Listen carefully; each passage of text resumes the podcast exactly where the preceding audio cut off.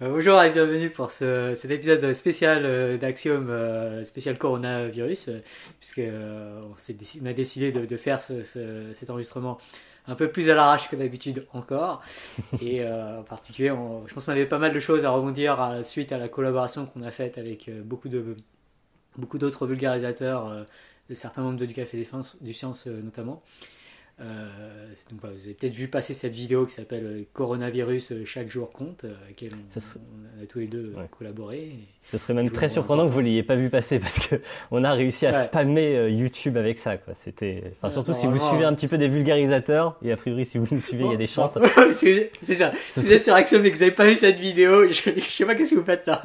oui, je sais pas ce qu'on aurait pu faire de plus pour que vous la voyez, quoi. Parce que clairement là on aurait pu la mettre sur Axiom, peut-être que les gens l'auraient eu. C'est vrai, c'est vrai. Il y a peut-être des gens qui ne sont abonnés qu'à Axiom sur YouTube. Dans ce cas, ouais, vous auriez pu passer à côté. Ce serait surprenant. Hmm. Ouais. Ouais, donc c'est une vidéo où on relaye un peu les, les, recommandations euh, de l'OMS, enfin, le constat aussi euh, qui, qui, est partagé bon, par, par l'OMS, mais par aussi pas mal de gens en qui on, on, a confiance, et euh, qui est assez alarmiste. et voilà, on avait pas mal de mm. choses à dire en plus parce que bon, la vidéo elle dure 4 minutes. Euh, euh, en 4 minutes, on n'a pas du tout le temps de faire le tour du sujet. Euh, surtout qu'il y a énormément de choses à dire autour du, coronavirus. Et, puis bon, il y a eu beaucoup de, concessions. Enfin, je sais pas si on peut parler de concessions, mais voilà, il y a le script, on l'a écrit collectivement en deux jours seulement, enfin même en un jour seulement. donc c'était un peu la bataille. Oui, on mm. avait beaucoup de choses à rajouter, je pense, tous les deux. On pourrait peut-être euh, raconter, j'ai vu une question qui est très intéressante euh, que j'ai vu passer sur Twitter, c'est de savoir à quel moment tu as commencé à changer d'avis sur euh, la gravité de la situation. Comment c'est arrivé comme ça progressivement, ou, pas progressivement justement, peut-être ça dépend. à quel moment tu as réalisé oh merde quoi Ouais, oh merde. Oh merde, ça va être des, ça, va être vraiment beaucoup plus grave que, que tout ce qu'on imaginait jusque là quoi. Est-ce que tu as eu un, article, un papier ou une vidéo, je sais pas, qui, t'a fait ça ah, Pour moi, ça a été assez progressif. pendant longtemps, euh, enfin moi je suis pas l'actualité du coup euh, coronavirus. Euh, je crois que enfin j'ai dû entendre parler par-ci par-là dans les couloirs de, de, mon labo de recherche. Mais bon, enfin c'était, enfin c'est le genre de truc que j'ignore, consciemment et même hein, quasiment inconsciemment. Et puis après, il y a eu la vidéo de, Tania Lui qui est la première à, signaler qu'il y avait ce, problème. Et bon, à ce moment-là, je pensais que c'était juste à la Chine et que ça allait être, comme, euh, euh, SARS ou, enfin, comme, les épidémies précédentes. Et, puis petit à petit, en fait, il y a eu un moment où je suis allé à un séminaire de maths où euh, l'un des présentateurs, enfin les deux des présentateurs, enfin deux des organisateurs, il y en a un qui portait un masque et euh, l'autre qui avait euh, refusé de me serrer la main. Et, c'est des gens en qui j'ai tendance à avoir assez confiance. C'était assez, longtemps, je crois que c'était il y a, il y a, assez longtemps. Et je pense que c'était à plus de deux semaines. et, donc là, à ce moment, j'ai commencé à me dire peut-être que c'est plus sérieux. je pense qu'ils ont un peu, enfin, surréagi, beaucoup plus que les autres, mais je pense que c'est un signal intéressant à donner. Donc, donc ça m'a fait un peu réfléchir, mais Bon, après, je n'ai pas plus réfléchi que ça non plus. Euh, je pensais que c'était assez, faible. Il y a eu des événements qui n'ont pas été annulés. Euh, donc petit à petit, euh, je me suis dit, bon, on va continuer à vivre normalement en tout cas. Et après, c'était petit à petit, enfin les gens en parlaient de plus en plus. Et à un moment, je me suis dit, bon, je vais faire une vidéo sur ça parce que je trouve que, en fait, ouais, il y a eu un moment où, ouais, une pause café avec avec d'autres gens, on, on, se posait un peu plus la question, est-ce qu'on est infecté nous? Et, euh, et euh, à ce moment-là, moi, j'avais répondu euh, quasiment du tac au tac. Enfin, c'est probablement pas. Enfin, très probablement pas. Hmm. Ouais, donc, donc, mon intuition à ce moment-là, c'était, j'avais dit un truc genre 0,1%. donc ça, c'était à peu près il y a, il y a 10 jours, un peu plus de, de 10 jours. Et puis là, il y a un ami qui m'a dit plus. enfin, il y a un ami qui était visiblement beaucoup plus. il était, surpris que je dise pas 10 ou 30%. Et j'ai un autre ami qui m'a qui, a dit euh, un demi pour cent. Et du coup, euh, à ce moment-là, euh, on a commencé à, se lancer un peu des paris. Enfin, c'était vraiment assez bayésien, quoi. Je prenais ça comme un jeu, quoi. Et, puis d'un moment, ils m'ont dit non mais tu dois faire une vidéo sur ça, c'est une question intéressante. Mmh. Et du coup, bah, quelques jours après, ça avait un peu, un peu plus grossi. Je me suis dit, tiens, la vidéo pourrait vraiment être intéressante, en fait, juste pour raisonner de façon bayésienne. Donc une vidéo bayésanisme appliqué, en plus c'est, ça rentre un peu dans le cadre de ma série, c'est assez pertinent. Du coup j'ai, filmé la vidéo, donc c'était le vendredi d'il y, a, il y a 9 jours là, donc je crois que je sais plus c'était quoi le 4 mars, quelque chose comme ça. Et, euh, à ce moment-là, j'ai fait les calculs et euh, j'ai tombé, j'ai obtenu 0,1%, donc ça, ça, confirmait un peu euh, mon, intuition. par contre, après, j'ai commencé à projeter. Et là, par contre, j'ai commencé à. Quand j'ai fait les calculs, j'ai fait Ah, mais en fait, ça va super vite ce, truc. À la fin, fin du mois, parce que j'avais pris x10 toutes les deux mmh. semaines, j'ai dit à la, fin, à la fin du mois, en fait, probablement. Enfin, il y a une probabilité, c'était 10% à la fin du mois que j'ai le coronavirus. Mmh. Et si c'est 10% de la population, là, là, je commençais à me dire, oula, oula, il se passe un truc en fait euh, que j'avais pas anticipé. Euh. Et il y a aussi euh, une, vidéo de One qui est passée par là. Non, en fait, mm. a, a, tweeté quelque chose, je crois, le matin, enfin non, la veille.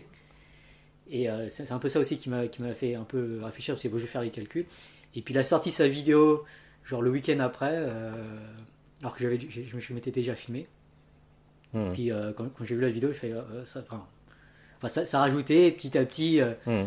euh, au fur et à mesure que le temps passait, euh, que je regardais les chiffres, en fait, ça montait plus vite que ce que j'avais dit dans la vidéo. Alors que dans la vidéo, j'avais hmm. vraiment l'impression d'être tiraillé entre des gens qui me disaient non mais c'est pas assez alarmiste, non mais c'est beaucoup trop alarmiste. J'avais des chiffres qui disaient bah non ça fait x2 tous les 6 jours, du coup x4, x5, x5 toutes les 2 semaines, moi j'étais à x10. Et d'autres sources qui disaient x25. Hmm. Et euh, en fait, là, j'ai fait euh, le bilan bah, vendredi dernier, ça faisait une semaine, et ça avait fait x10 en, Suisse en tout cas, hmm. le nombre de cas euh, recensés. Donc c'était encore plus que les trucs les plus alarmistes que j'avais lus jusque-là. et donc là, là, là j'ai vraiment, vraiment flippé. et c'est là que j'ai lancé l'idée de la vidéo, que je suis en train d'appeler tout le monde à prendre des, actions. C'est un peu comme ça que c'est passé pour moi. ok. alors c'est marrant parce que moi, j'ai eu une histoire un peu particulière vis-à-vis de ça, c'est que mes beaux-parents étaient, mes beaux-parents qui sont coréens, ils étaient en France depuis, euh, ils ont passé à peu près un mois en France, ils sont arrivés en France euh, à peu près deux semaines avant qu'il euh, y ait cette, cette, vague de cas en Corée qui était vraiment hyper impressionnante. Donc pendant un moment, vraiment, on suivait ça de, super près. Je me sentais, même s'il se passait rien en France, c'était vraiment encore une période où les Français regardaient ça un petit peu de loin. Euh, c'était une période euh, où, de, mon côté, il y avait tout le temps les, infos coréennes qui étaient allumées chez moi et on suivait ce qui se passait. Et, clairement, c'était euh, effrayant ce qui se passait. en gros, c'est il y avait plusieurs centaines de cas, nouveaux cas par jour. Ce qui paraît plus si énorme que ça aujourd'hui.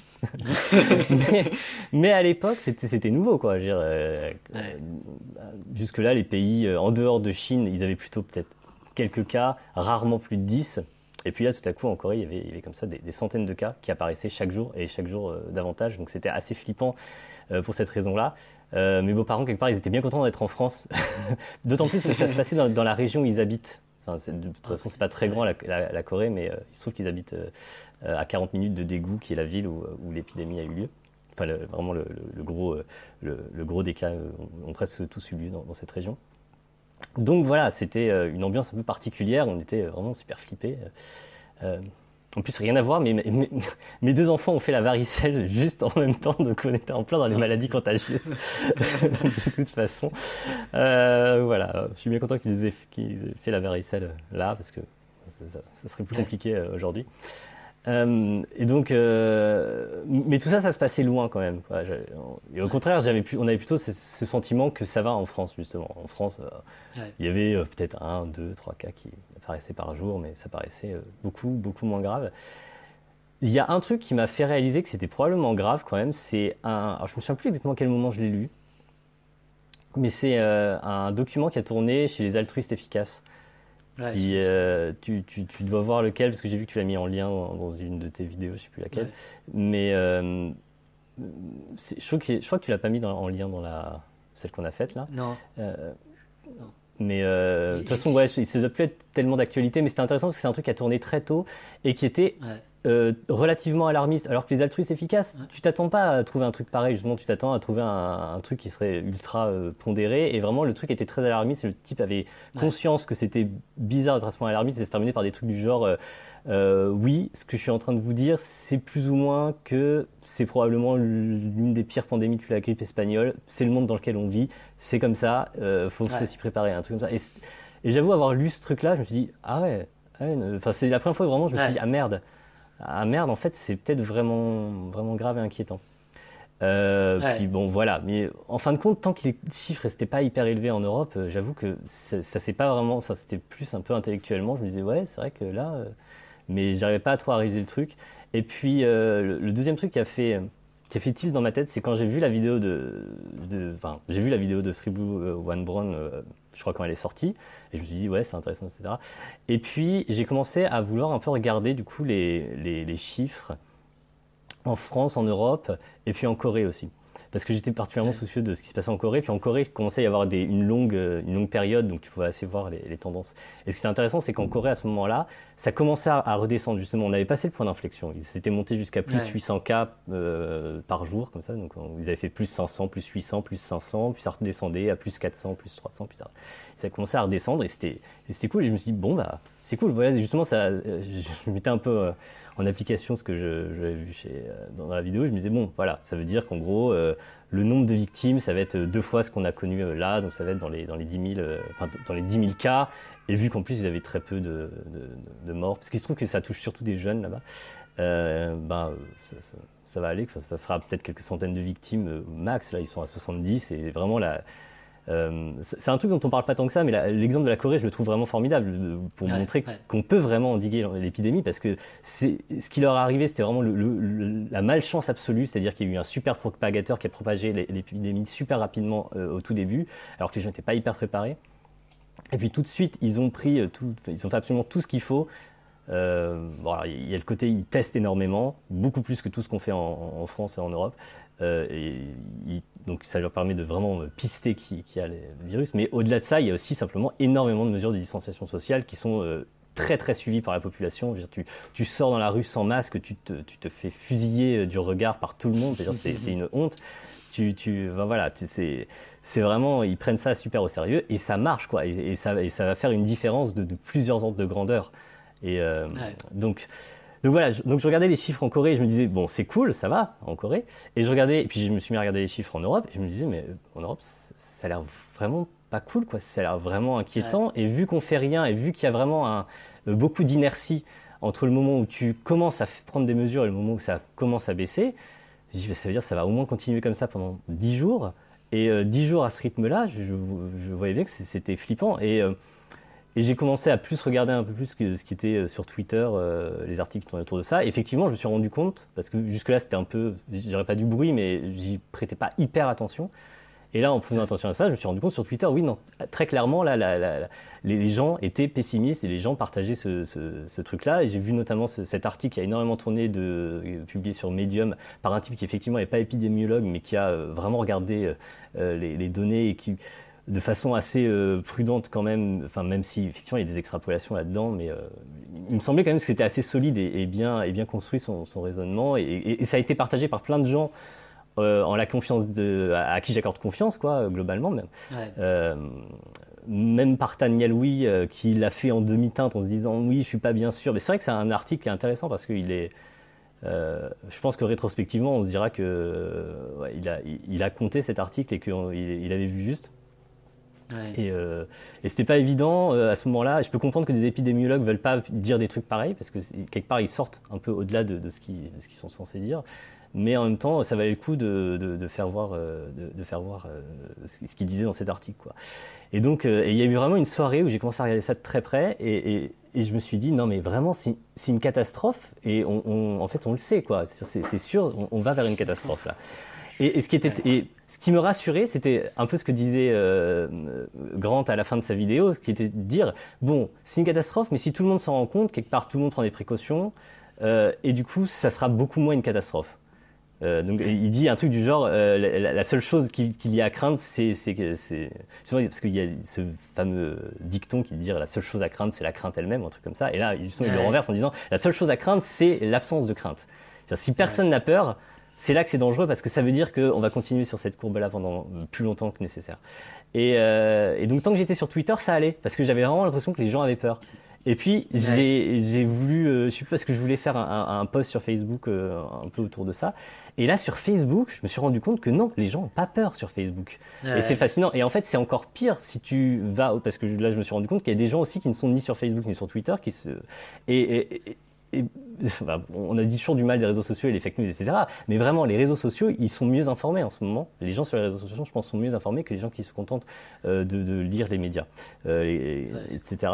Euh, malgré les fake news, malgré les rumeurs, etc. En fin de compte, l'espèce de de vent de réalisation. J'ai pas envie d'appeler ça un vent de panique. C'est juste un vent de prise de conscience du fait qu'on va traverser une période vraiment horrible dans, les prochaines semaines. Il a vraiment soufflé bien plus vite sur Twitter ensuite sur Facebook, et euh, j'espère qu'il va finir par souffler globalement. De toute façon, d'une façon ou d'une autre, ça va, on va s'en rendre compte. Et euh, donc, euh, donc voilà. Et c'est ce soir-là que j'ai fait, j'ai commencé un peu à tweeter sur le sujet, ce que je m'empêchais de faire jusque-là parce que je me sentais vraiment pas légitime à parler d'un sujet aussi compliqué. Et mais je me suis dit non, mais quand même, je peux avoir un, modeste impact en, mettant en avant euh, deux trois contenus qui me semblaient vraiment intéressants. Donc j'ai tweeté la vidéo de de Three Blue One Brown en disant prenez au sérieux ouais. ces histoires d'exponentiel, c'est c'est vraiment terrible euh, et euh, voilà. Et c'est la veille du jour où tu as voulu as lancé l'idée de, de, faire la coop. Euh, pour, ouais. voilà. ouais. Ouais, bah ouais, c'est il y, a pas mal un parcours similaire. Euh, enfin, c'est, mais euh, le, le, le, truc de la très efficace, c'est le premier truc que j'ai partagé, la première fois que j'ai communiqué publiquement sur le coronavirus. Et, euh, et je, l'avais partagé parce que je trouve, enfin parce que j'avais vu quelques tweets qui disaient ou quelques vidéos qui disaient que c'était moins, enfin que c'était beaucoup plus bénin qu'une grippe, notamment si on regarde le nombre de morts. Euh, et, en fait, c'était plus par frustration, par ce manque de langage probabiliste, de projection vers le futur, et aussi juste de, modestie épistémique, que mmh. j'avais euh, que j'avais retweeté ça en disant euh, c'est probablement pas si horrible, mais faites quand même un peu gaffe et surtout utilisez un meilleur mmh. langage pour en parler. Mmh. mais à ce moment-là, j'étais pas aussi si paniqué que ça. Enfin, je suis pas paniqué. le mot paniqué est un peu bizarre, mais euh, en fait. Mais non, mais quelque part, euh, faut arrêter. Enfin, ouais, l'hashtag prépare notre panique, mais euh, enfin dans une certaine mesure, euh, parfois je me demande si c'est si bénéfique que ça de dire des trucs pareils, parce que ça peut donner l'impression que c'est pas si grave. Mais en fait, si. Mais juste, bon, paniquer, ça vous fait prendre des mauvaises décisions, donc évitez de paniquer s'il faut. Mais objectivement, euh, c'est vraiment catastrophique ce qui s'annonce. Et donc, euh, je sais plus, j'avais lu un, thread d'un Britannique comme ça, et c'était très drôle parce que tu sentais vraiment le flag britannique, c'était un, médecin anglais comme ça, et c'est terminé par, euh, je sais plus exactement la formule, c'était tellement anglais, mais c'était genre euh, un un peu de panique ne serait pas euh, totalement euh, de, inapproprié dans ces circonstances. ça se terminait par un truc comme ça. et euh, ouais. ouais Donc. Euh, ouais, je, je, pense qu'il y a besoin de, de, se réveiller un peu, un peu de se dire, ouais, c'est pas du tout juste une grippe et il faut, faut un peu être. C'est une des, des, des, je sais pas frustration, je sais pas si c'est le mot, mais en, en organisant la, la, vidéo, du coup, du coup, j'ai envoyé plein de messages à plein de personnes. Il y a plein de, il y a eu plein de, de communications privées qui a été plus ou moins frustrante euh, pour moi. Euh, et il y avait vraiment de ça, c'est que oui, oui, faut, faut pas paniquer et tout, mais je me disais, faut quand même que je les fasse un peu paniquer pour, qu'ils soient un peu plus engagés dans la vidéo, parce que, parce que le, gros problème, c'est organiser une vidéo comme ça. Vous imaginez, il y avait une trentaine de participants, faut, faut, collecter 30 vidéos, et la moitié était en retard. et, et euh, il y en avait quelques-uns qui, qui avaient juste pas compris euh, la date, ils pensaient pas que c'était pour samedi. Euh, puis après, il y a eu d'autres débats en interne. Enfin, c'était très compliqué de, de communiquer le, le degré d'alarmisme à avoir. Hmm. et, et, puis en plus, il y a eu des désaccords, je pense, au, sein du café sur le degré euh, d'alarmisme adéquat à avoir. je pense que, enfin, toi et moi, on était plus dans les plus alarmistes, on va dire, ceux qui pensaient qu'il fallait vraiment, vraiment agir, notamment rapidement. Hmm. Euh, alors que d'autres étaient plus, euh, bon bah, vaut mieux vérifier la fiabilité des sources et des informations et tout ça. Donc hmm. c'était pas facile en tout cas euh, comme, discussion. Ouais. Oui, c'est vrai qu'on pourrait peut-être raconter un peu comment, comment ça s'est passé en coulisses. Non, je ne sais pas si c'est intéressant, mais. ouais. En tout cas, bravo d'avoir fait ça. c'est incroyable, tu as réussi à. Donc, ça, tu t'as lancé l'idée vendredi, on l'a sorti. Non, tu as lancé l'idée jeudi Je sais plus. Ouais, je crois que c'est jeudi, jeudi soir. Tu as lancé l'idée jeudi, on l'a écrite vendredi et on l'a sorti samedi à 18h. Donc, bien joué. Ouais. ouais, donc c'est ça. Donc j'ai commencé à paniquer de ouf, euh, enfin à, à, prendre conscience de la gravité du truc vraiment mercredi soir, ça veut dire. Ce qui est, euh, ce qui est tard quelque part. Quand tu y réfléchis, euh, c'est tard. Ouais. Mm. ouais donc c'est c'est tard. Enfin, c'est marrant parce que du coup j'ai, enfin moi j'ai paniqué vraiment, je pense mercredi quoi, quelque chose comme ça. Et, euh, et, juste après, euh, enfin peu de temps après, je découvre que l'OMS aussi a communiqué, euh, enfin a, qualifié le truc de pandémie, a fait une communication euh, là-dessus euh, ultra alarmiste. Hein. du, du, coup, ça m'a pas, ça m'a pas rassuré, mais j'avais un peu anticipé. D'ailleurs, ça m'a mis un mal parce que dans certains débats, j'étais là. Mm. Je pense que c'est vraiment vraiment dangereux. Il faut, mm. faut, vraiment prendre des précautions, enlever les, les tweets ou les vidéos qui, qui, qui disent, qui, qui calment le truc, parce que non, non, faut, faut pas être calme. Et je manquais hmm. d'arguments. Je dis bon, bah, j'ai des amis, je connais des gens, je, je peux relayer ce qu'ils ont dit, mais enfin, j'ai pas de source très fiable. Et puis là, l'OMS sort le truc, je fais ah bon bah voilà. Là, je pouvais le relayer. C'était beaucoup plus facile ensuite de convaincre, par exemple, les gens du café. Hmm. Effectivement. Ouais. Et euh... mais c'est vrai qu'il y avait ce sentiment. Je pense que peut-être beaucoup de gens qui, qui, qui sont sur Twitter ont pu avoir ce sentiment-là je pense que Twitter a été au courant de la catastrophe 24 heures avant les autres, quelque chose comme ça. Enfin, De façon un peu schématique, ce serait ça. Et c'était e-, extraordinairement frustrant de, de, de sentir ça, de, dire. Enfin, il y avait ce côté aussi, tu demandes un peu, mais est-ce que, est-ce que je suis fou? Est-ce que, est-ce que vraiment euh, c'est pas les autres ouais. Mais, il y avait vraiment un côté, euh, pendant un moment, tu dis, euh, ouais, sentir venir une catastrophe 24 heures euh, avant, euh, disons, euh, tout le monde, en tout cas avant beaucoup de gens, beaucoup de gens, c'est c'est extrêmement perturbant. C'était vraiment très perturbant ces, ces, ces, derniers jours. Et je dois avouer que même si là tout le monde se commence à paniquer et que les gens le vivent mal, en un certain sens, je suis je suis très soulagé. De, de, sentir, de sentir que les gens paniquent et voilà, ça me rend presque tout guiré d'une certaine façon je suis joyeux de voir des gens euh, un peu un peu paniqués. Après, je suis toujours, euh, enfin voilà, je suis atterré de voir les images de, de, des bars qui étaient remplis encore hier soir, les gens qui, qui, qui fêtent ça, de voir les images du marché ce matin. Là, il y a un marché parisien où tu vois des images de, foule, mais c'est c'est impensable et c'est euh, vraiment extrêmement mauvais signe. Mais enfin, voilà. Donc c'était euh, c'était des, des, drôles de journées là, ces derniers jours. Ouais.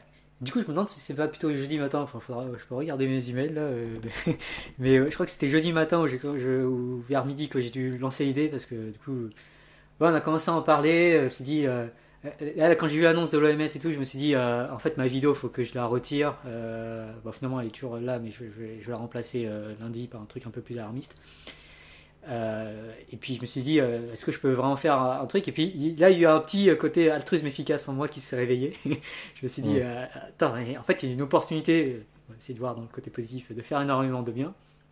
Du coup, je commençais à réfléchir un peu plus stratégiquement sur quelle est la façon de faire un maximum de bien. Et euh, du coup, j'avais lancé, euh, je crois, euh, le premier, c'est un email que j'ai envoyé au, Café des Sciences en disant faut qu'on fasse un truc pour le coronavirus. Est-ce que le Café des Sciences peut communiquer officiellement? Et est-ce qu'il y en a aussi d'autres qui seraient intéressés par une collab? Et, donc, là, au début, soit. Ouais, euh, au début, ce qui semblait, moi, n'avais pas intervenu euh, très, très vite, mais euh, le, premier qui a vraiment insisté sur le fait que ça serait important de, parce qu'en gros, au début, ce, qui, ce que les gens du Café des Sciences avaient envie de faire, c'était, enfin, ce sur quoi tout le monde était d'accord. En gros, c'était de faire une sorte de page de lien avec des ressources fiables, etc., venant du café. Et mais c'est Stéphane Debov qui a vraiment parce que Stéphane Debov, je crois qu'il a traversé exactement les mêmes phases que nous. C'était vraiment parallèle. Et et euh, ce qu'il a, euh, il a écrit un mail assez long en disant non non mais ce qu'il faut faire là justement c'est une vidéo, c'est vraiment un truc qui aura un maximum de visibilité parce que si on fait juste une page de lien et qu'on la partage, ça va être vu par euh, par personne, enfin dire par par, par, par grand monde. Euh, il faut faire un truc beaucoup plus marquant. Et, euh, et c'est après ça que j'ai écrit aussi en disant que j'étais d'accord. Et globalement, voilà, l'idée de faire vraiment plus qu'une page de lien, mais vraiment une vidéo, on, la doit à, Stéphane. En tout cas, c'est lui qui l'a vraiment incité ça. Parce que moi, ce que je proposais était beaucoup plus modeste. c'était juste réfléchir à comment le café doit communiquer, s'il doit communiquer. Et, et le deuxième, c'était interviewer quelqu'un. C'était vraiment très très léger ce que j'avais proposé. Et donc c'est Stéphane qui, a, qui a renchéri, et du coup je me suis dit, ah, c'est exactement ce qu'il faut faire. Puis j'avais aussi, parce que enfin, l'idée d'envoyer cet email, euh, en fait, quand j'y réfléchis avec le recul, je me dis, j'aurais peut-être pas pu l'envoyer mercredi parce que, enfin, on peut, se demander est-ce qu'on aurait pu être plus rapide, par mm. exemple, dans la production de cette vidéo. Mais en fait, dans, le mail que j'ai envoyé, je, référence euh, l'annonce de l'OMS, euh, le, thread que tu as écrit, celui de Tania, celui de David, celui de Stéphane et de, de, enfin de, de, Marc Robinson et de, de Béatrice Kemmerer. Euh, tout ça, c'est des contenus qui ont été produits euh, mercredi ou mardi. Enfin, mm. euh, oui, je pense que vraiment le, vent a tourné sur Twitter mercredi. C'est pendant, pendant la journée de mercredi. Donc effectivement, tu aurais eu du mal à l'écrire mercredi matin. Parce que, ouais, enfin, moi, mon état d'esprit, il a vraiment changé pendant, pendant ce mercredi-là. Et Donc c'est jeudi matin qu'il a envoyé le mail à 8h47 mm. pour les historiens du futur. Enfin, et donc ça a été une galère pas possible d'écrire tout ça. Euh, ça va être compliqué. De... il y a eu des premières versions, euh, beaucoup de réécriture, puis après euh, partage. Mais bon, globalement, je trouve que ça s'est passé extraordinairement bien quand même, compte tenu de la difficulté du truc. Enfin, toi, tu as, sans doute été, tu ne dois pas avoir le même ressenti parce que tu étais beaucoup plus au, au, charbon que moi. j'ai suivi ça d'un peu plus loin, mais j'ai quand même essayé de, de, participer à la rédaction. Mais euh, je trouve que globalement, les gens ont été très coopératifs et ça s'est bien passé. Enfin, je sais pas, qu'est-ce que tu en penses? Ouais, non, c'est super bien passé. Euh, j'ai vraiment essayé de mettre tout. Enfin, voilà. En gros, j'ai écrit le premier jet complet euh, du, truc. Je voulais structurer le, truc et, et, et, qu'ensuite il y ait des, débats plus locaux, enfin, avoir une structure globale. Et puis ensuite, enfin, c'est vraiment les gens du. Enfin, les collaborateurs ont fait un travail fantastique tout le monde est repassé sur ça. Euh, il y a eu des, phases de débat, il y a eu des phases euh, où ça, a grossi, puis des phases où c'était resynthétisé. Euh, de temps en temps, je suis passé par là pour, accélérer les choses et, achever des débats qui, commençaient à être un peu longs. mais globalement, j'étais très content du, script qui. Il a pas mal avancé en 24 heures et euh, il y a eu des, modifications euh, un peu partout euh, pendant la nuit. J'ai vu, vu qu'il y a des éditions à 2 heures du matin, à 5 heures du matin. et puis, ouais, et puis c'était. ouais.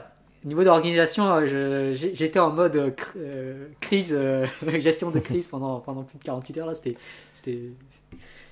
C'était hmm. assez marrant finalement, c'était hmm. assez, j'ai beaucoup appris et il y a eu des débats. Je pense un débat intéressant qu'on peut souligner, c'est euh, un débat sur la date euh, de publication. Est-ce que le Oui, il y a eu un... J'ai cru qu'on allait le publier euh, en gros dimanche ce soir, ce qui aurait été, je pense, tard. Et le vote partait mal au début et, j'ai heureusement, je sais plus ce qui s'est passé, mais je crois qu'il y a eu un échange de mails qui a fait que on, a, on, a, souligné le fait que c'était quand même vraiment important de le sortir plus, plus vite et que le, gain, le fait de délayer d'une journée n'était pas, pas clairement euh, positif. Bon, après, peut-être qu'on a, qu'on a eu tort, je sais pas. Mais. Euh... Ouais, parce que donc il y a eu euh, donc toutes les idées ont été lancées au cours de jeudi c'était un peu euh, forcément le, bordel et le, le, café le bureau du café des sciences s'est un peu réuni je sais pas si c'était jeudi ou vendredi du coup euh, mais ils ont, ils, eu des conclusions le, vendredi et euh, donc les conclusions c'est bon vous pouvez faire cette vidéo mais ce sera pas une vidéo du café des sciences hein, de ils vont pas nous interdire de faire une vidéo. Euh, mais il y avait aussi des recommandations de d'allonger le délai parce que du coup c'est moi qui avais fixé toutes les deadlines. On publie ça samedi 20h à la base c'était ça. Et, en fait il disait plutôt dimanche. Et voilà j'ai enfin enfin c'est pas des tension, ça serait un peu gros de dire de parler de tension, mais je, voulais respecter un peu la, décision du, bureau, mais j'étais aussi en profond désaccord avec enfin, cette suggestion du, bureau. Euh, du coup, je voulais pas avoir un email, je dis non, non, on publie ça samedi. Du coup, je me suis dit, on va faire un vote. J'ai proposé un, très, vote. Très bonne idée, effectivement. Euh, même si en fait, au départ, le vote partait plutôt sur euh, dimanche. En fait. mais, quand le vote a commencé à partir, en ligne. C'est ça, c'était sur Stropol. Et quand le vote, quand j'ai commencé à voir les, résultats du vote au début, je me suis dit, mais non, non, en fait, non, j'aurais pas dû faire un vote. J'ai fait, intérieurement, je me suis dit, mais non, ça se trouve, j'ai commencé à faire les calculs aussi. J'ai fait, euh, putain, c'est peut-être trois vies. En fait, c'était un peu une estimation à, l'arrache, quoi. Je me suis dit, mais putain, mais c'est peut-être trois vies si on, qu'on sacrifie, euh, des guillemets, euh, si on publie ça un jour plus tard. Euh, non, non, faut que ça soit publié. Et puis là, là, du coup, juste après, euh, quand ça commence à mal aller, j'ai renvoyé un email avec plein d'arguments pour dire euh, il faut publier ça samedi. Puis mmh. peut-être avait surenchéri, il y en a d'autres aussi qui, qui ont surenchéri, et quelques débats autour de ça. Et bon, finalement, un jour, j'étais soulagé quand, quand le vote pour samedi a gagné. Je fais, mmh. ça, j'ai pas regretté d'avoir proposé ça au vote. Mmh. Euh, ça en dit long sur ton rapport à la démocratie, je veux pas dire. euh, Qu'est-ce qu'il y a eu d'autre comme euh, truc euh, marrant Enfin, marrant. Ouais, bah, Sinon, oui, qui, qui, a choisi le titre? Parce qu'il y a eu aussi cette histoire de, de, là. Au début, au début ta, ta proposition de titre, c'était Ensemble contre le coronavirus. Et Stéphane Debov disait que ça faisait un peu parti politique et qu'on on devrait essayer de trouver mieux. Et du coup, il y a eu un premier vote pour le titre, mais euh, les suggestions n'étaient pas top. Et euh, puis après, il y a eu un deuxième vote pour le titre avec un peu plus de suggestions. Et je sais pas qui a euh, proposé ce titre chaque jour, ah, mais je le trouve très bien. Je le trouve très bien parce qu'au fond, c'était un peu ça. Puis d'ailleurs, ça, c'est bien le débat du de la date de publication, effectivement. Donc, et je le trouve. ouais. Je sais pas qui. Tu sais qui l'a proposé ce titre? Non, je sais pas qui l'a proposé, euh, mais bah, c'était très très bien vu. Et, puis un, autre argument aussi, euh, parce que du coup, après, après avoir lancé le vote, c'est là que je me suis fait la réflexion, mais en fait, j'ai pas assez réfléchi à la date de publication, et en fait, si on publie à 20h, samedi, en fait, c'est trop tard, les gens sont déjà sortis, quoi. Hmm. C'est vrai que je pensais à dire, en fait, non, si on publie à 18h, ça se trouve, il y a des gens qui vont pas sortir ce samedi soir à, cause de la vidéo. Et du coup, là, potentiellement, on pourra vraiment dire que la, vidéo a, eu un impact. Donc ça, hmm.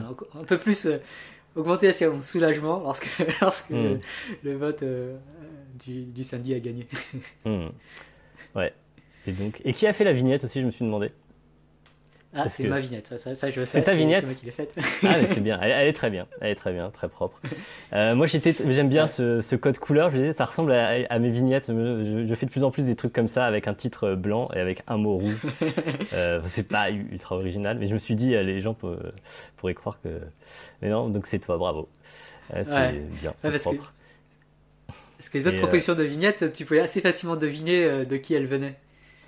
Oui, il y en a une, c'est clairement Bertrand de Je m'énerve pas, j'explique, ça ressemble juste à ses c'est assez rigolo. Euh, non, mais c'est bien parce que c'est vrai que tu as trouvé un style qui est très neutre quelque part. Qui est, je pense que voilà, c'est un style YouTube quelque part. Voilà, c'est des, des, des, codes assez YouTubesques, un, des, des grosses, un, un mot majuscule, des, un mot en rouge, tout ça. Mais euh, ouais, non, c'est bien vu, c'est bien fait. Euh, J'avoue que j'ai voulu en faire une, mais c'est compliqué. J'ai plein de, j'ai deux enfants à la maison là qui sont, euh, voilà, c'est vite fatigant. Et euh, ouais, et donc à 18h, toutes les toutes les vidéos sortent en même temps. Et, euh, et j'avoue que ça m'a fait ça m'a fait plaisir. Enfin, je sais pas, c'était vraiment, je pense que ça t'a dû te faire encore plus plaisir. Mais ah ça a fait quelque chose. Hein. C'était sympa de voir ça.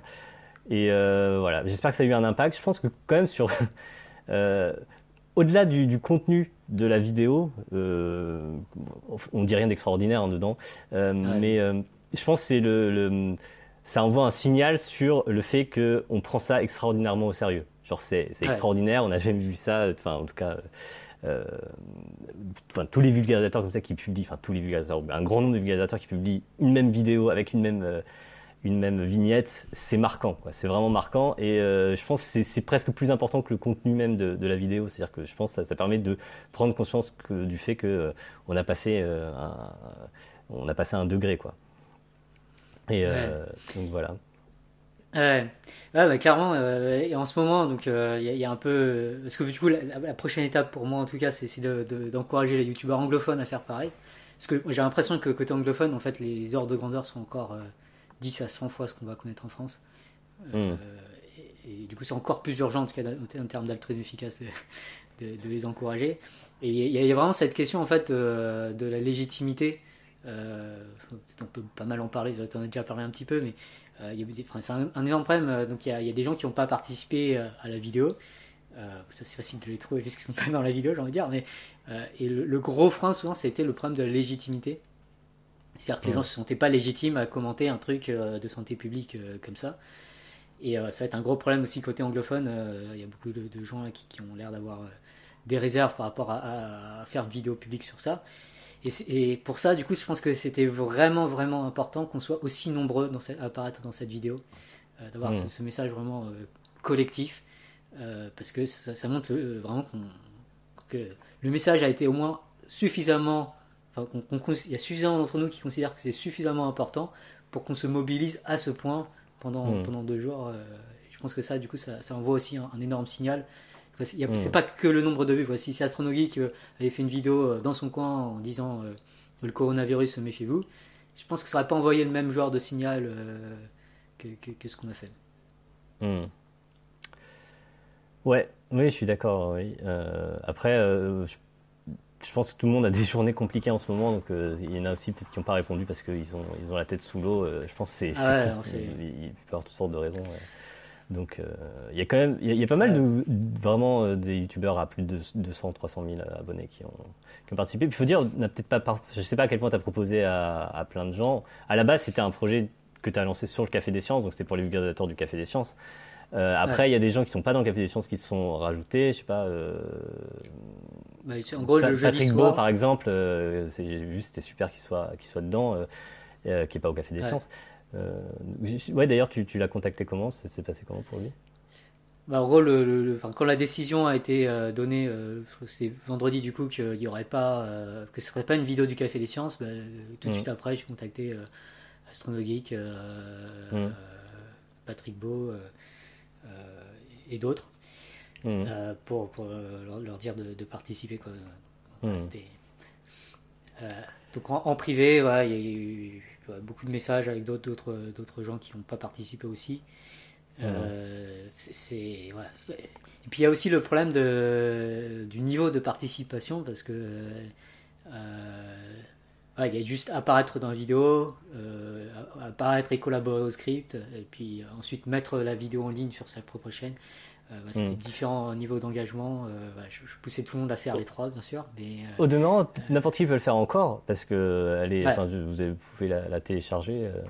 Je ne sais pas si tu pourrais pas même diffuser le, lien de téléchargement pour la télécharger en HD directement. Ouais. Bon, après, j'imagine que les gens peuvent faire ça via YouTube. ouais, mais tu perds la qualité. Enfin, après, elle est pas ouf. parce que tu, télécharges avec la compression YouTube et je, pense que ça n'arrive pas à la même qualité. Enfin, j'en sais rien en fait. J'ai l'impression. Ouais. Euh, enfin, en, tout cas, oui. Je, vais le euh, faire. Donc. Euh, bon, voilà. J'ai essayé aussi même de, convaincre des gens qui apparaissaient pas dans la vidéo de la mettre sur leur, leur chaîne. Hmm. Je comprends que c'est ultra bizarre. Ouais, ça, fait un peu bizarre. Donc, l'avantage aussi de le sortir tous en même temps. D'ailleurs, en fait, quand je l'ai fait, quand j'ai programmé la vidéo, je savais pas s'il y en avait beaucoup qui allaient le faire. Ouais. Parce que c'est bien beau que les gens participent, tu sais pas s'ils veulent juste apparaître dans la vidéo comme ça parce qu'ils disent ça leur, leur fait pas grand chose, s'ils sont prêts à euh, publier ça sur leur chaîne parce que c'est quand même pas le même engagement. Et euh, bah, euh, quand même si, enfin, je, enfin, j'avoue que j'ai pas tenu des, des, comptes très précis de, mais il y a eu énormément de, de vulgarisateurs qui l'ont publié sur leur chaîne. Si. Euh, ouais. Donc, euh, c'était beau à voir. ouais, c'était très beau à voir. Ouais. Et, oui, parce que c'est vrai que toi non plus, tu pouvais pas vraiment savoir. Mais euh, pour la petite histoire, au début, moi, je, ça faisait un moment, j'avais envie de faire un truc sur, de, de parler, j'avais envie de parler de la Corée en particulier parce que j'ai vraiment suivi le truc un, un, peu davantage que je pense la plupart des gens en France. Ils sont, euh, je sais même pas si c'est très connu le fait qu'en Corée, euh, il y a eu cette, enfin, on sait qu'il y a eu cet énorme outbreak et puis, euh, mais on ne sait pas forcément à quel point ça a été bien maîtrisé vite et, ça va là. Je veux dire, honnêtement, j'aimerais être en Corée en ce moment. Enfin, je, serais vachement plus rassuré que, que, tous les gens que j'aime soient en Corée en ce moment. Et euh, ouais. Et je trouve c'est voilà, c'est un cas super intéressant. Je pense vraiment c'est un des cas les plus intéressants. Et je voulais en faire une vidéo où j'en parlerai un peu et puis aussi parler un peu d'exponentiel et des trucs comme ça. Et puis j'ai renoncé parce que j'avoue que j'avais vraiment pas le temps en fait, mais euh, puis aussi ça me faisait flipper de sortir un truc sur ça. Euh, je voilà, j'ai aucune expertise là-dedans très clairement. Euh, donc voilà, en fin de compte, on fait un axiome, c'est pas, Clairement, ça n'a pas, pas, du tout le même impact, mais euh, mais.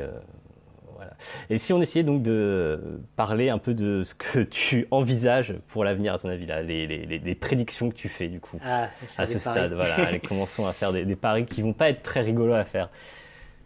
D'ailleurs, je veux rajouter aussi un truc, un truc qui m'a fait vraiment, vraiment, vraiment flipper pour le mmh. coup. Euh, mais qui m'a même terrifié. c'est peut-être le plus gros coup de pied au cul que j'ai reçu. C'est quand on m'a dit qu'il euh, y avait beaucoup de médecins et d'hôpitaux, euh, enfin de gens dans les hôpitaux, qui refusaient de croire au modèle épidémiologique en disant que mmh. c'était de la futurologie. et, là, j'ai paniqué quand j'ai entendu ça. D'accord, ouais. oh, oh putain. Et j'ai eu vraiment peur que les, histoires de cours exponentielles ou de prédictions et tout ça, je m'étais aussi pris des réflexions aussi, euh, notamment sur ma vidéo où je prédis un peu le futur. On, mm. euh, on a dit arrête de faire de la futurologie, euh, reste aux données telles qu'on connaît. Et bah quand j'ai vu ça, j'ai fait ah, les gens se préparent pas là. Ils voient pas ce qui va leur arriver. Mm. Et ça, ça m'a vraiment, vraiment fait flipper en parlant de témoignages de médecins, euh, pour le coup, ça n'a rien à voir, mais un des trucs qui m'a fait flipper, euh, c'est les premiers témoignages euh, de ce qui se passe en Italie aussi. Des, médecins qui, racontent ce qu'ils voient en Italie, les choix qu'ils doivent faire, etc. Et ouais, c'est arrivé un peu avant mercredi, il me semble, les premiers, et j'ai commencé à. Enfin, c'est assez horrible, donc. Ouais. D'ailleurs, c'est la phrase que j'ai prise dans, dans, le script. ouais. ouais.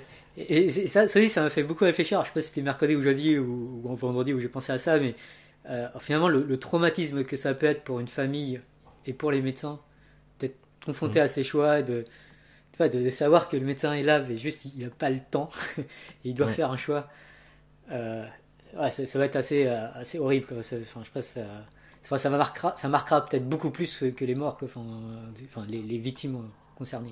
il peut y en avoir des milliers. Hmm. Enfin, les familles des victimes. Ça, peut toucher énormément de gens, euh, non pas euh, la, enfin, la, mort par le coronavirus, mais euh, le traumatisme associé avec ce, manque de moyens des hôpitaux et n'a pas capacité d'être hmm. soignés. Hmm. Ouais. ouais. tout, ça prédiction. prédiction. Il y, a un truc euh, peut-être avant de faire des prédictions, euh, il y a un truc qui commence à, circuler là, c'est cette idée que finalement, ce qui va, le, contrôle de l'épidémie en Europe, ça va être euh, par l'immunité de groupe. genre, c'est presque officiellement ce que l'Angleterre a décidé de faire. Ah et je commence à lire des trucs comme quoi ce serait en gros un peu quand même ça aussi qu'on vise en France. C'est-à-dire on va pas on va pas chercher à réellement minimiser le nombre de cas, juste de ralentir le rythme auquel il va y en avoir de telle façon. Mais, mais en fin de compte, ne pas chercher à le minimiser et dire, en fin de compte, il va falloir que 50% de la population l'ait, ou quelque chose dans ce goût-là, et puis on sera protégé par l'immunité de groupe. Et ça me terrifie à un point pas possible. Déjà parce que je pense vraiment que c'est pas nécessaire, parce qu'il y a des exemples, enfin, ça le problème, c'est qu'ils ont pris au sérieux le truc beaucoup plus tôt, et euh, avec des mesures beaucoup plus fortes, mais ça me semble quand même tôt pour dire que c'est vraiment trop tard pour éviter ça. Euh, mais voilà, ce qui se passe en Corée, ils n'ont pas compté sur l'unité de groupe. Ils ont compté sur le fait, on se confine, on limite la propagation, et au bout d'un moment, le, nombre de nouveaux cas euh, par jour, ça recule. Euh, pareil en Chine. ils n'ont pas attendu qu'il y ait une immunité de groupe qui se développe sur 1,3 ou 4 milliards de, Chinois. C'est de la folie de faire un truc pareil. ils ont stoppé, ils ont cherché à stopper l'épidémie. Et là, ce qu'on entend, donc, c'est qu'en Europe, apparemment, bah non, euh, on, va, on va essayer de faire en sorte que 50% euh, de la population finisse par être touchée. On va essayer de faire ça suffisamment lentement pour que les hôpitaux ne soient pas débordés. Mais euh, ça veut quand même dire, s'il y a au mieux 1% de, de, cas qui sont, qui sont fatals, ça veut dire des millions de morts. C'est. Ça se trouve, il y a pas, réellement, il n'y a pas de meilleure solution. Dans ce cas, c'est vraiment horrible. Mais je suis pas entièrement sûr que, l'objectif de réellement euh, endiguer l'épidémie, c'est-à-dire de dire non, on va pas, on va pas laisser le truc courir et compter sur l'unité de groupe, on va vraiment faire en sorte par des moyens de mesures de confinement euh, vraiment euh, hardcore, enfin plus hardcore que ce qu'on connaît aujourd'hui. après, en Corée, c'est hardcore, mais ça reste le pays n'est pas, pas non plus. Enfin, c'est très différent de la Chine, ce qui s'est passé en Corée. Ils n'ont pas fermé les frontières, ils n'ont pas. C'est vraiment davantage des trucs au niveau du, suivi des, cas, identifier les cas, et puis beaucoup de mesures de, distanciation sociale, de confinement. Et, c'est pris super au sérieux. Si tu sors de chez toi alors que tu es, en quarantaine, euh, tu as une peine de prison, enfin, en tout cas vraiment c'est sanctionné euh, légalement. Euh, il y a plein de trucs sur la localisation des gens. il faut un minimum de contrôle social dans ce genre de cas, effectivement, mais en fin de compte, ça reste quand même un traitement ultra efficace et dans un cadre relativement libéral, au sens où bon, c'est sûr que les libertés pas sont pas les mêmes que dans un temps normal, mais on n'est pas non plus dans un, dans un truc ultra autoritaire à la chinoise. Donc, euh, ouais. il me semble que ce, discours que j'entends de plus en plus de dire non, mais bon, en fin de compte, il va y avoir 50% de la population qui, qui, sera touchée, et puis voilà, il faut juste réussir à gérer ça, ça me terrifie. C'est, ça veut dire quelque chose comme. Enfin, on va compter le, nombre de morts en, pourcentage de la population, et je trouve ça horrible. Euh, moi, j'ai vu ça juste pour euh, le, UK. Ben, j'ai vu passer un article du Monde là aujourd'hui. C'est pas quand même un article, c'est pas plus un journal euh, incroyable. Euh, je veux dire qui, est censé euh, diffuser des trucs absurdes, qui, qui, qui, avait l'air de, soutenir ça. Mais, oui, je viens d'y penser. Oui, c'est ça. Je, viens d'entendre que Blanquer a dit un truc dans ce goût-là, que en gros, ça allait toucher 50% de la population. Blanquer. Après, Blanquer, il dit que des trucs et le lendemain, quelqu'un dit le contraire. En ce moment, c'est un peu sa spécialité. Mais mais euh, si, c'est ça le, modèle et la trajectoire, je suis, je suis atterré. Et c'est ça ce qu'ils ce ce veulent pour, les, pour, pour euh, la Grande-Bretagne. Alors, c'est euh, catastrophique. Ah, ouais. Alors, ça, là, pour le coup, ça serait vraiment, vraiment catastrophique. ça serait vraiment. c'est ce qu'on peut dire. C'est plus, plus que ce que j'aurais prédit là aujourd'hui, en tout cas pour la France. Hmm. Euh, Moi, j'ose espérer qu'on ne va pas vers 50% de cas en France. Hein. Ah, en plus, quand je dis 50%, c'est, tu, ne sais pas à quel point, à quel moment l'immunité de groupe sera vraiment efficace. Euh, ça peut être beaucoup plus. Et il y a un autre truc de, dont, qui, est, très intéressant, c'est que cette stratégie de l'immunité de groupe, en plus, elle n'a d'intérêt euh, que si vraiment l'immunité elle dure. Parce que imaginons que ce soit un truc un peu cyclique qui va revenir.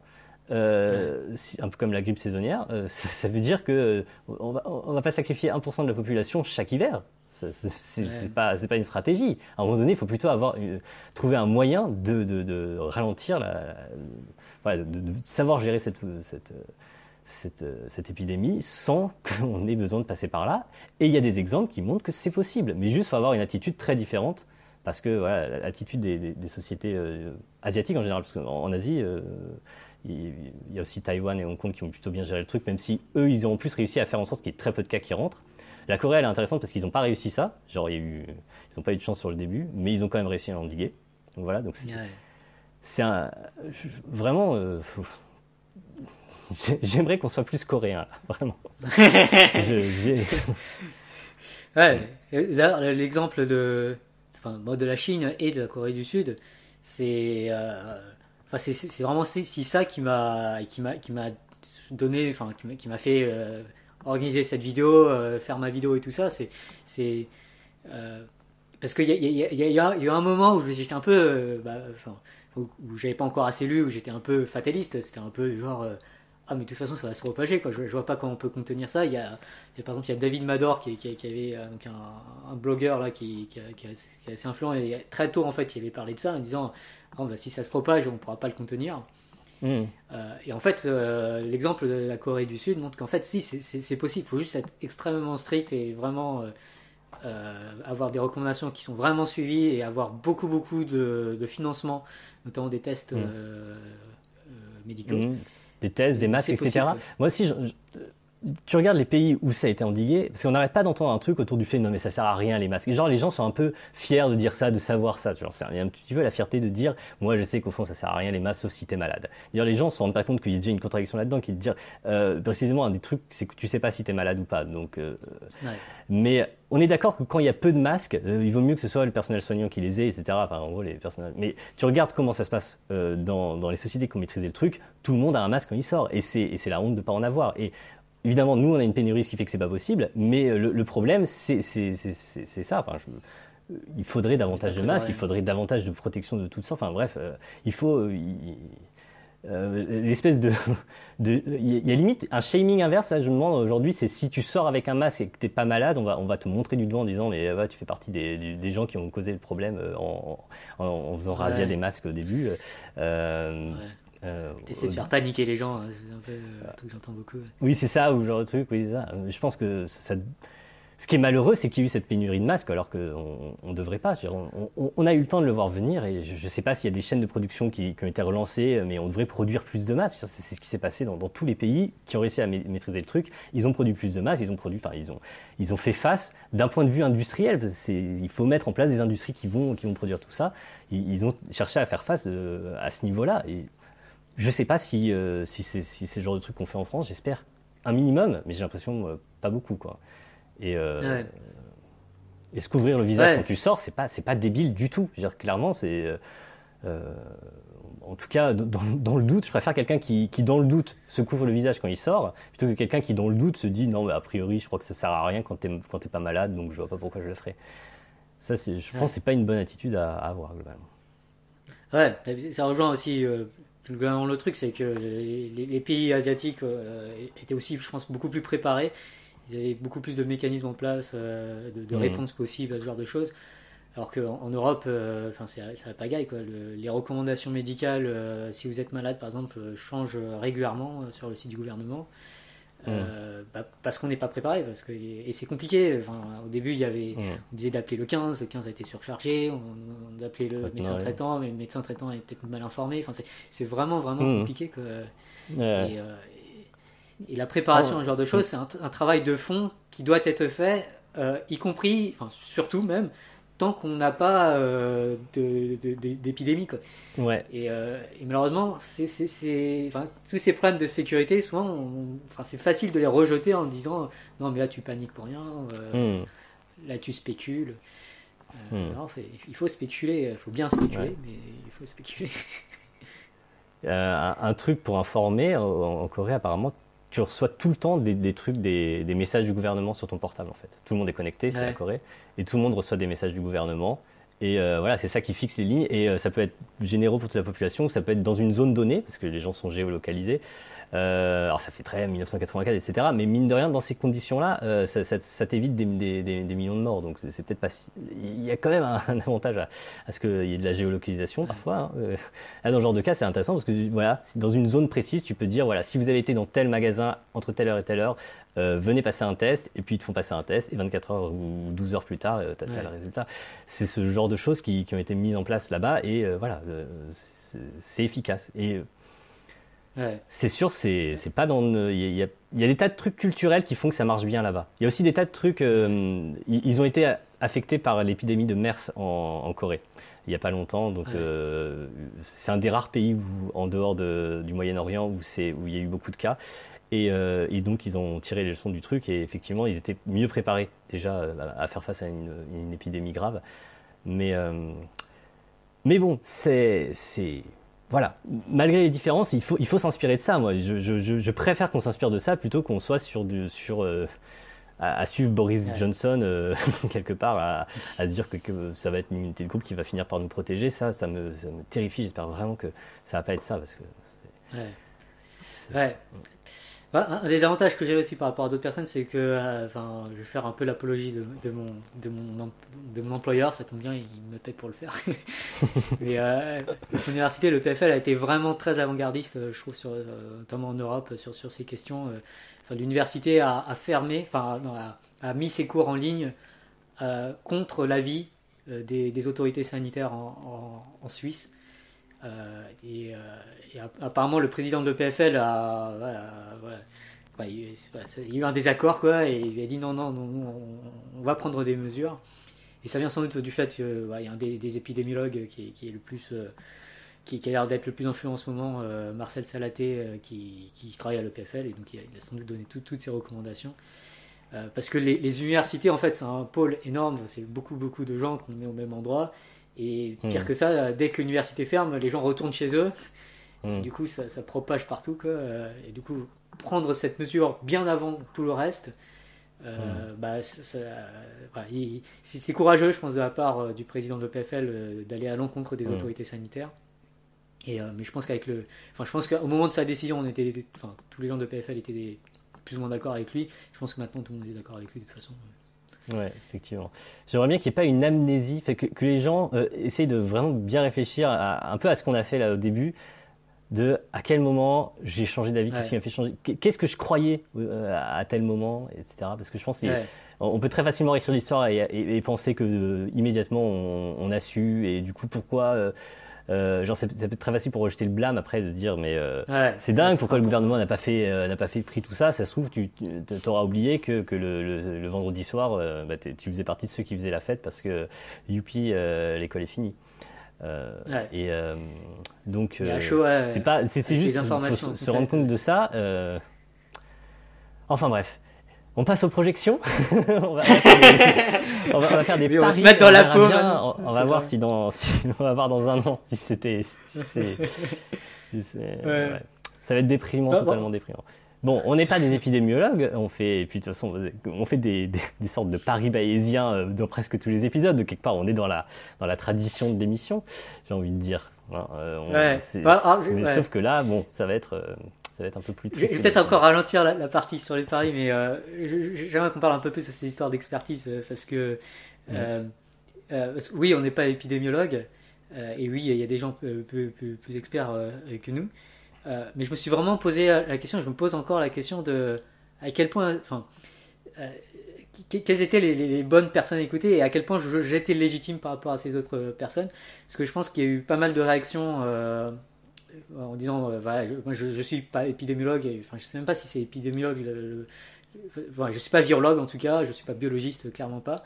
Euh, l'épidémiologie, je, connais un peu de loin parce que ça, reste proche à des modèles de théorie des jeux, enfin c'est des trucs, euh, c'est des modèles mathématiques déjà. Et je connais un peu le béaba de ça, même si je connais pas, je connais pas beaucoup de détails. Et, du coup, il y a eu une tension en tout cas chez moi parce que je me sentais pas complètement légitime, surtout tout au début quand c'était vraiment, euh, les gens voyaient plus ça comme un problème de, quasiment de biologie ou de, ou de virologie. Mm. Alors clairement, là, c'est pas mon domaine. Mais petit à petit, euh, quand, quand, le problème était devenu de plus en plus un problème de propagation de l'épidémie, euh, bah, petit à petit, en fait, j'étais en tension en me disant non, mais c'est pas la santé ou, la biologie, c'est pas mon domaine. Mais en même temps, enfin, c'est des modèles mathématiques qui sont utilisés pour, pour, les, pour les propagations. Et euh, je, pense comprendre euh, le problème des exponentielles et le, problème des modélisations et de comprendre l'incertitude et tout ça, euh, enfin vraiment bien. Enfin, raisonner avec l'incertitude, c'est un peu mon livre. J'ai tendance à penser que je suis pas trop mauvais pour ça. Et, du coup, intérieurement, j'ai commencé à me dire, mais en fait, il faut que ça soit moi qui parle. enfin, il faut que je parle en tout cas. il faut que je fasse partie des gens qui parlent. Et je sais que ça sera mal vu. Euh, parce que les gens vont plus associer ça à un problème de biologie. Donc il y a vraiment cette tension qui était vraiment difficile pour moi à, gérer. Euh, enfin, surtout quand j'ai commencé à entendre que les médecins euh, ne croyaient pas aux courbes exponentielles ou quand je commençais à avoir des, phrases comme ça. là, je me suis dit, en fait, c'est en fait, peut-être ma compétence qui est la plus déficiente pour hmm. expliquer les enjeux du coronavirus. Hmm. du coup, j'ai eu des discussions pas toujours faciles parce que je me sentais finalement enfin, légitime ou expert, alors que c'était pas forcément le domaine qui était reconnu comme celui qui devait être légitime ou, expert. Mais devant, je me souviens qu'assez tôt, des épidémiologues disaient que c'est pas du tout négligeable la probabilité que ça touche 50 à 60% de la, population mondiale. Euh, très tôt. Hein. je, me souviens avoir vu ça et j'avoue, bah, je me disais, ah merde. Mais vraiment un tout petit ah merde, euh, avec euh, l'idée, bon, ça doit être un épidémiologue par-ci par-là. Euh, qui pense ça. Je sais pas. Euh, mais euh, je sais pas, quand on, aura, quand on aura le temps de, de regarder ça calmement, peut-être qu'on pourra regarder en arrière et, on se rendra compte que l'expertise des, des, épidémiologues pointait clairement dans cette direction-là très tôt, très vite, et juste on a du mal à, à, intégrer. Peut-être que c'était enrobé dans beaucoup de précautions parce que ça reste des scientifiques et forcément, quand ils s'expriment sur leur, leur champ, bah, c'est important qu'ils prennent des précautions. Mais euh, je sais pas, je sais pas, je me rends pas trop compte. C'est une difficulté. Hein. Enfin, moi, je pense au début, enfin, au début, enfin, il y a énormément d'incertitudes. Quoi. C'était impossible de faire euh, des prédictions et euh, enfin, le, enfin, surtout en, janvier, enfin, il y avait encore le scénario probable que le truc soit complètement contenu en Chine. Hmm. Donc à, hmm. à, ce moment-là, puis même quand ça, commençait à partir dans les pays asiatiques, peut-être que c'était pas encore sûr que ça viendrait en, Europe. Donc à, ce moment-là, c'était assez raisonnable de parier. Je, crois que c'était Robert Wibin, un mec de, de, de, la très efficace, qui pariait que ça ferait entre 1000 et 10 millions de morts. les gens regardaient en disant, mais en fait, tu paries rien. Mais c'était vraiment pour insister sur le fait, on ne sait pas. Enfin, euh, il y a une hmm. incertitude assez énorme et c'est, il faut raisonner avec cette incertitude, mais c'est pas facile. Quoi. C'est... Hmm. Ouais, c'est pas facile, comme tu dis. Ça me fait penser, est-ce que tu as contacté Risk Alpha pour la, la collab du coup? Ouais, il apparaît dans. dans il est dans la collab? Ah, j'ai pas vu. Dans la dernière. Enfin, c'est pas que j'ai pas regardé, mais. ah, peut-être que j'ai pas regardé la toute dernière version. Elle est différente de, ce que de la première. C'est ça. Ah, bah, faut que il je apparaît juste dans la dernière version. Super. Alors, il était, il était très occupé tout du long. Euh, bah, tu m'étonnes. Il voulait apparaître. Donc, Chris Calfa, pour ceux qui ne situent pas, il fait de l'épidémiologie sur sa chaîne YouTube, mais il est aussi euh, chercheur ou, enfin, en santé publique, quoi, en tout cas. Et, ouais. Donc, euh, forcément, je pense qu'il doit être bien occupé. Et il y a aussi ce problème, c'est que moi, je voulais interviewer un épidémiologue, mais quand on a commencé à me donner des noms, je fais Attends, mais il y en a un, l'EPL, de toute façon, mais il est surbooké. les autres, ça va être pareil, quoi. Euh, ouais, je veux bien les interviewer, mais ils vont pas. Enfin, sont sans doute aussi des opportunités mieux que moi pour communiquer le mm. message, et, euh, il faut qu'ils mm. aient ces, autres opportunités. C'était aussi euh, compliqué, ça. je veux bien laisser la parole aux experts, mais finalement, c'était aussi difficile de trouver un expert à qui laisser la parole, quoi. Mm. Je, sens qu'on recule le moment de faire nos, paris balésiens. Allez, faisons nos paris. Euh, tu paries sur quoi exactement? Le nombre d'infectés total euh? Le truc, c'est qu'honnêtement, euh, là, là, je suis vraiment tenté de déléguer le pari parce que j'ai regardé le truc sur. comment il s'appelle ce site déjà? Metaculus. Tu l'as relayé. Méculus? Ouais. C'est ça, Metaculus. Metaculus. Euh, qui euh, donc c'est un espèce de site de paris euh, dans ce goût-là finalement, qui recueille plein de paris, qui après fait la moyenne. Alors, je sais pas si elle est peut-être pondérée par le succès passé. Il y a une histoire comme ça, non? Ou, pas du tout? C'est juste vraiment juste la moyenne je, je, je, sais pas. Il faudrait que je crée un compte un jour dans ce, sur ce site. ce serait intéressant si c'était pondéré par le succès que tu as eu sur des prédictions similaires ou en tout cas. Enfin bref. Et, multiplicativement comme ça, ça et elle est, il a, et la, moyenne, elle, est, elle, a augmenté pas mal, mais euh, se dit assez vite, elle était à plusieurs centaines de millions, euh, peut-être à plus de 100 millions, et euh, là, elle est à 300 millions, il me semble, de, cas total, cas mondial. 362 millions. 362 millions. Attends, attends, c'est will at least have a positive test result. Oui, donc ça veut juste dire le nombre de cas. Attends. Pas le nombre de morts, heureusement. Non, 218 millions. 218 millions. On a 218 millions. Ah, ça a peut-être descendu. Il me semblait que c'était remonté jusqu'à, c'était allé jusqu'à 300 et plus. Euh, non, alors j'ai fait une erreur à un moment quand j'ai relayé, c'est pour ça que parce qu'en fait quand, quand on laisse traîner le, curseur quelque part, en fait il part avec le et du coup le, chiffre change quand, quand, quand tu mets le curseur quoi. Ah ok. J'avais pas fait gaffe, j'ai dû laisser glisser le, curseur. Euh. Donc. Attends, comment je fais pour remettre à zéro du coup? Mais je dois avouer que euh, faire un pari sur, euh, à l'échelle du monde, ça me paraît compliqué. Euh, enfin, là, là, je me sens plus la France, intéressé par le fait de faire un pari à l'échelle de la France. C'est un peu, c'est un peu égoïste, mais j'ai envie. Je sais pas, c'est plus davantage mon environnement immédiat et, et à l'échelle de la France, honnêtement, je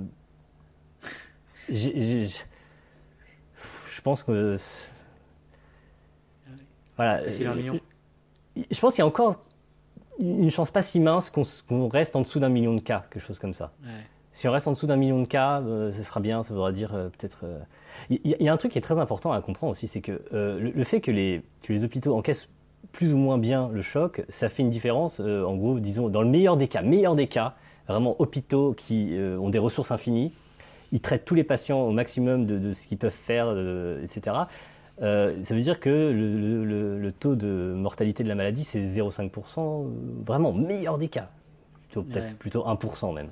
Disons, mais disons dans cet ordre, vraiment, admettons, vraiment situation très positive, ce sera 0,5%.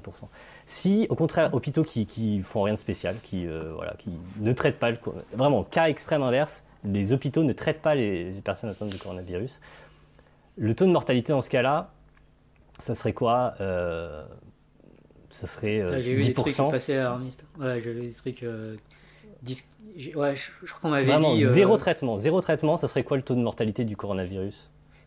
Zéro traitement, mais par ailleurs, bon. J'ai même entendu dire 10% pour. Hmm. J'avais entendu même dire 10% pour les personnes jeunes.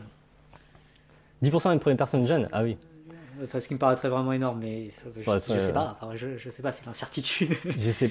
Bon, disons, voilà, j'ai l'impression que la qualité du, du, du, traitement, de, de, ça peut faire varier quelque chose de l'ordre de, de, 1 à 20, quoi. Ça, peut, un excellent, c'est pas mal, c'est quand même un ordre de grandeur important, savoir à quel point ça va, les, les, est-ce que ça va tuer 10% de la population, ou 0,5%, ou 20% de la population, ou 1%. Mais le, de la population infectée. Mais le truc qui peut varier le plus, il me semble, c'est la taille de la population euh, d'infectés. C'est-à-dire c'est 1% ou 20% de quoi? De combien? Si c'est 1% de 75% euh, de la population française, ça veut dire, j'ai envie de dire que ce soit 1% ou 20%, ça sera énorme.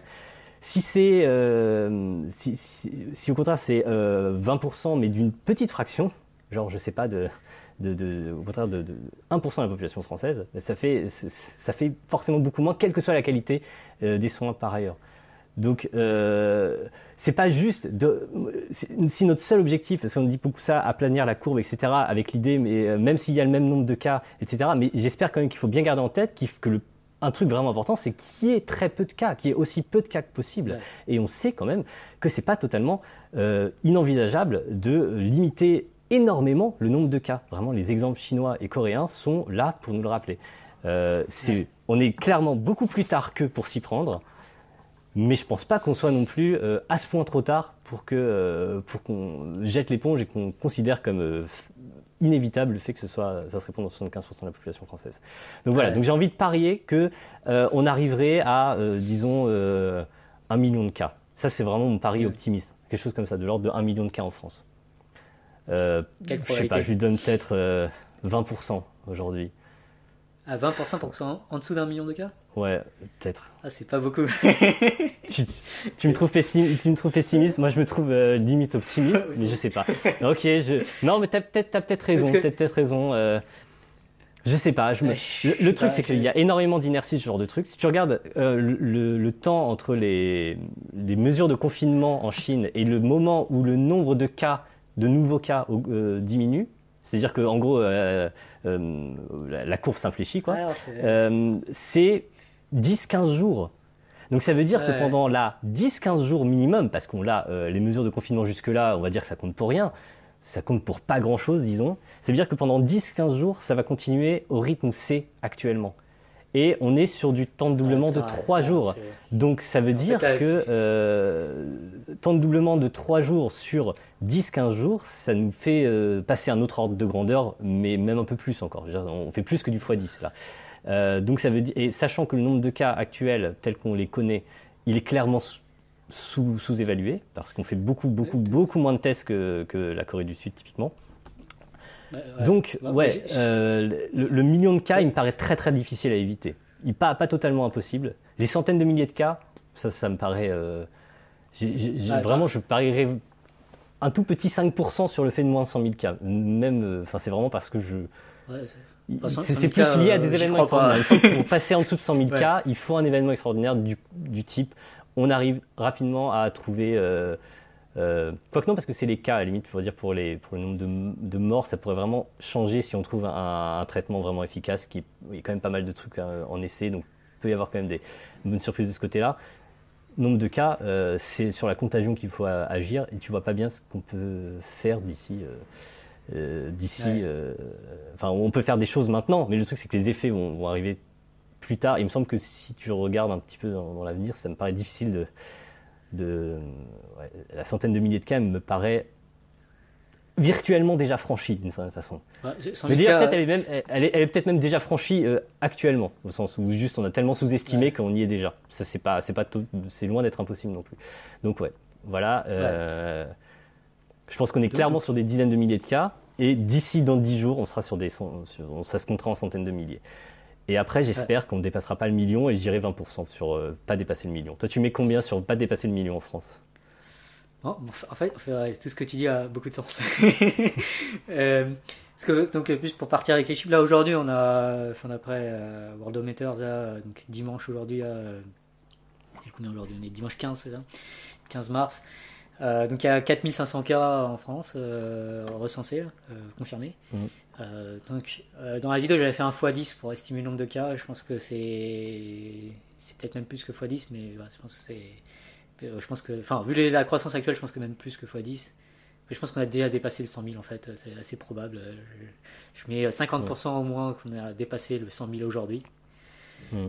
Et sachant qu'il suffit de, de 10 jours pour passer à, faire un autre fois 10 et vu ton argument, euh, j'ai envie de dire en fait moins de 20% pour que ça fasse moins d'un million, ce qui est pas rassurant.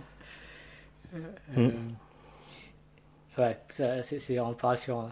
D'ailleurs, je, crois que j'avais hmm. sous-estimé. Euh, tu m'as fait rendre un peu plus alarmiste. donc ouais, peut-être que là je serais peut-être bon pas beaucoup pas beaucoup moins que, 20%, peut-être ouais. Non, 20% ça me paraît bien. On va dire 15% à dire, mais euh, juste pour chipoter, quoi. Mm. Euh, pour moins de, de, 1 million, quoi. Et du coup, ça fait plutôt dans, dans des plusieurs millions à, venir. Tout est. Ouais, je pense que ça peut même, euh, ça peut même monter à, Si ça monte à 10 millions, c'est quoi? On est à un septième, à 13%, 13 de la population, quelque chose comme ça? Mm.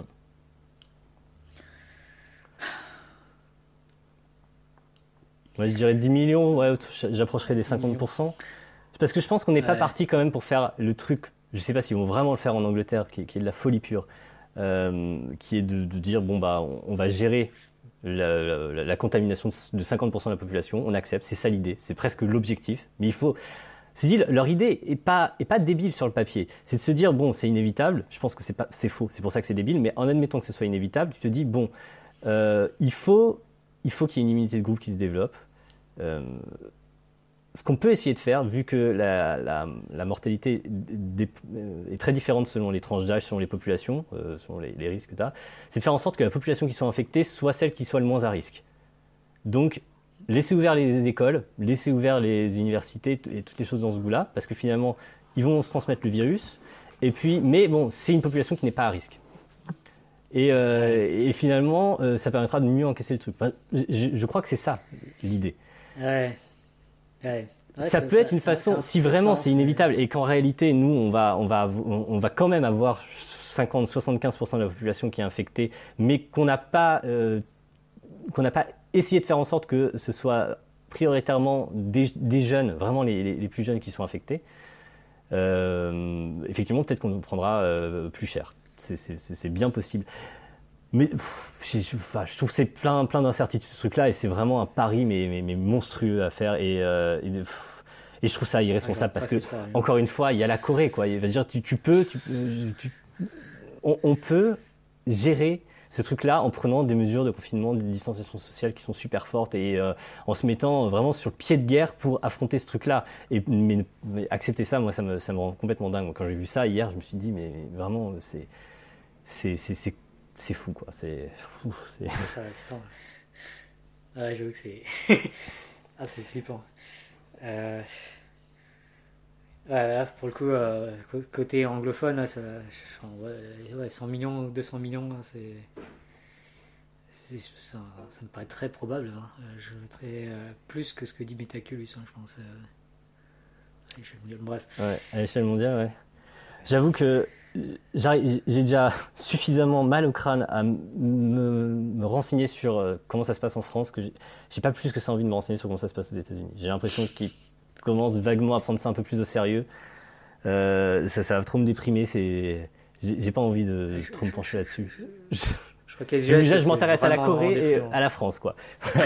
c'est ça, c'est ça mes deux, mes, et c'est bien d'ailleurs parce que je commence toujours ma journée par une bonne nouvelle parce que en gros quand je me lève le matin, le nombre de cas de la veille de la Corée est publié et jusque là c'est toujours voilà c'est encore diminué. Aujourd'hui c'est génial, c'est 74 euh, nouveaux cas, zéro mort et 120 euh, rétablis. Donc ça veut dire les hôpitaux se vident en Corée. Ça paraît fou, ça paraît incroyable, mais les hôpitaux se vident de cas de coronavirus. Il y a moins de nouveaux cas qui rentrent que de, que de cas qui sortent. Ah, c'est fou, ouais. Voilà, c'est possible. C'est quand même. Euh, je, je, j'aimerais qu'on parle plus de la Corée parce que je, trouve ça vraiment incroyablement inspirant.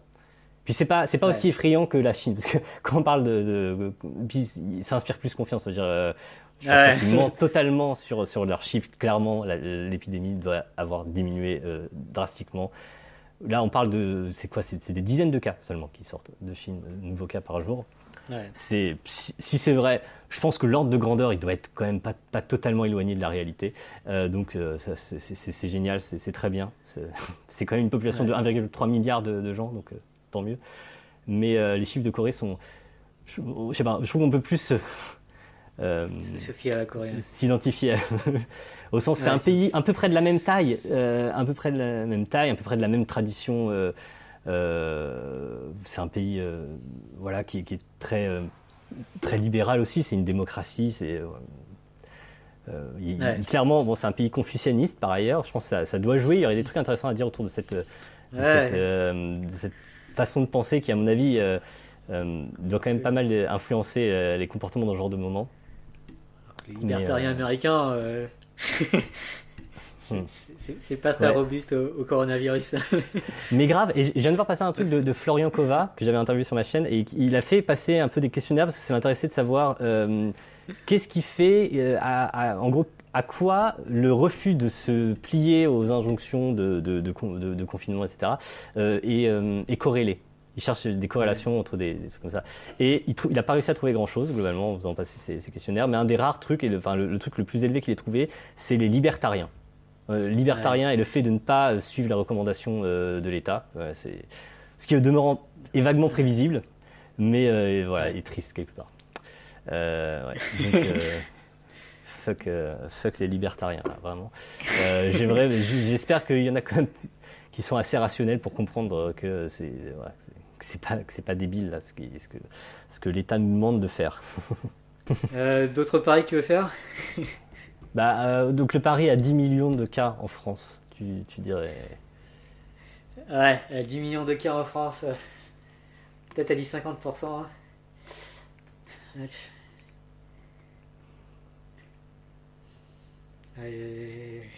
alors, j'aurais dit moins, mais. Euh, ouais, j'avoue que moi aussi, en y réfléchissant, je me dis c'est peut-être beaucoup quand même de dire. Ouais. Non, si, allez, je vais rester sur 50%, ça me semble être euh, une bonne mesure de mon incertitude là aujourd'hui. Encore une fois, à la limite, il faudrait peut-être dire que c'est pas vraiment des prédictions, c'est plus des mesures de notre incertitude là aujourd'hui, plutôt que des prédictions. Ouais, de paris. Ouais. Et... C'est que le mot prédiction un peu connoté. Euh. Hmm. Euh, bah ouais, l'incertitude aujourd'hui, elle serait à hauteur de. Elle est très grande, mais. Ouais, on va dire 40% que ça fasse plus que.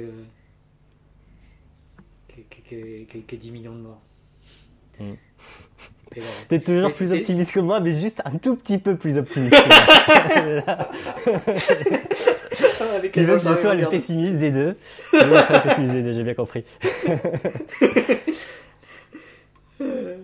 Et disons, euh, disons 50 millions. Euh, en France, on est combien euh, On est de l'ordre de 80 millions, un truc comme ça? Je sais pas comment. Regardez, Il me semble. Ah 67 millions. On est 67 millions? Je pensais qu'on était vachement plus nombreux. Euh, ok. Pour l'instant, on est 67 millions. ah oui, donc du coup, mon pari de 10 millions, ça représente quand même 20. Euh, euh, un peu, ouais, 15% de la population. ouais, 15% de la population, 50% de chance, ça me paraît tristement quand même pas mal. Peut-être que je vais réviser un peu à la baisse. Allez, je, je vais me coller à tes 40%. ok, 40%. Et disons un truc quand même beaucoup, 40%. Euh, euh, un truc qui représente, disons, 50% de la population, disons 30, 37, 33 millions, quoi. Ouais.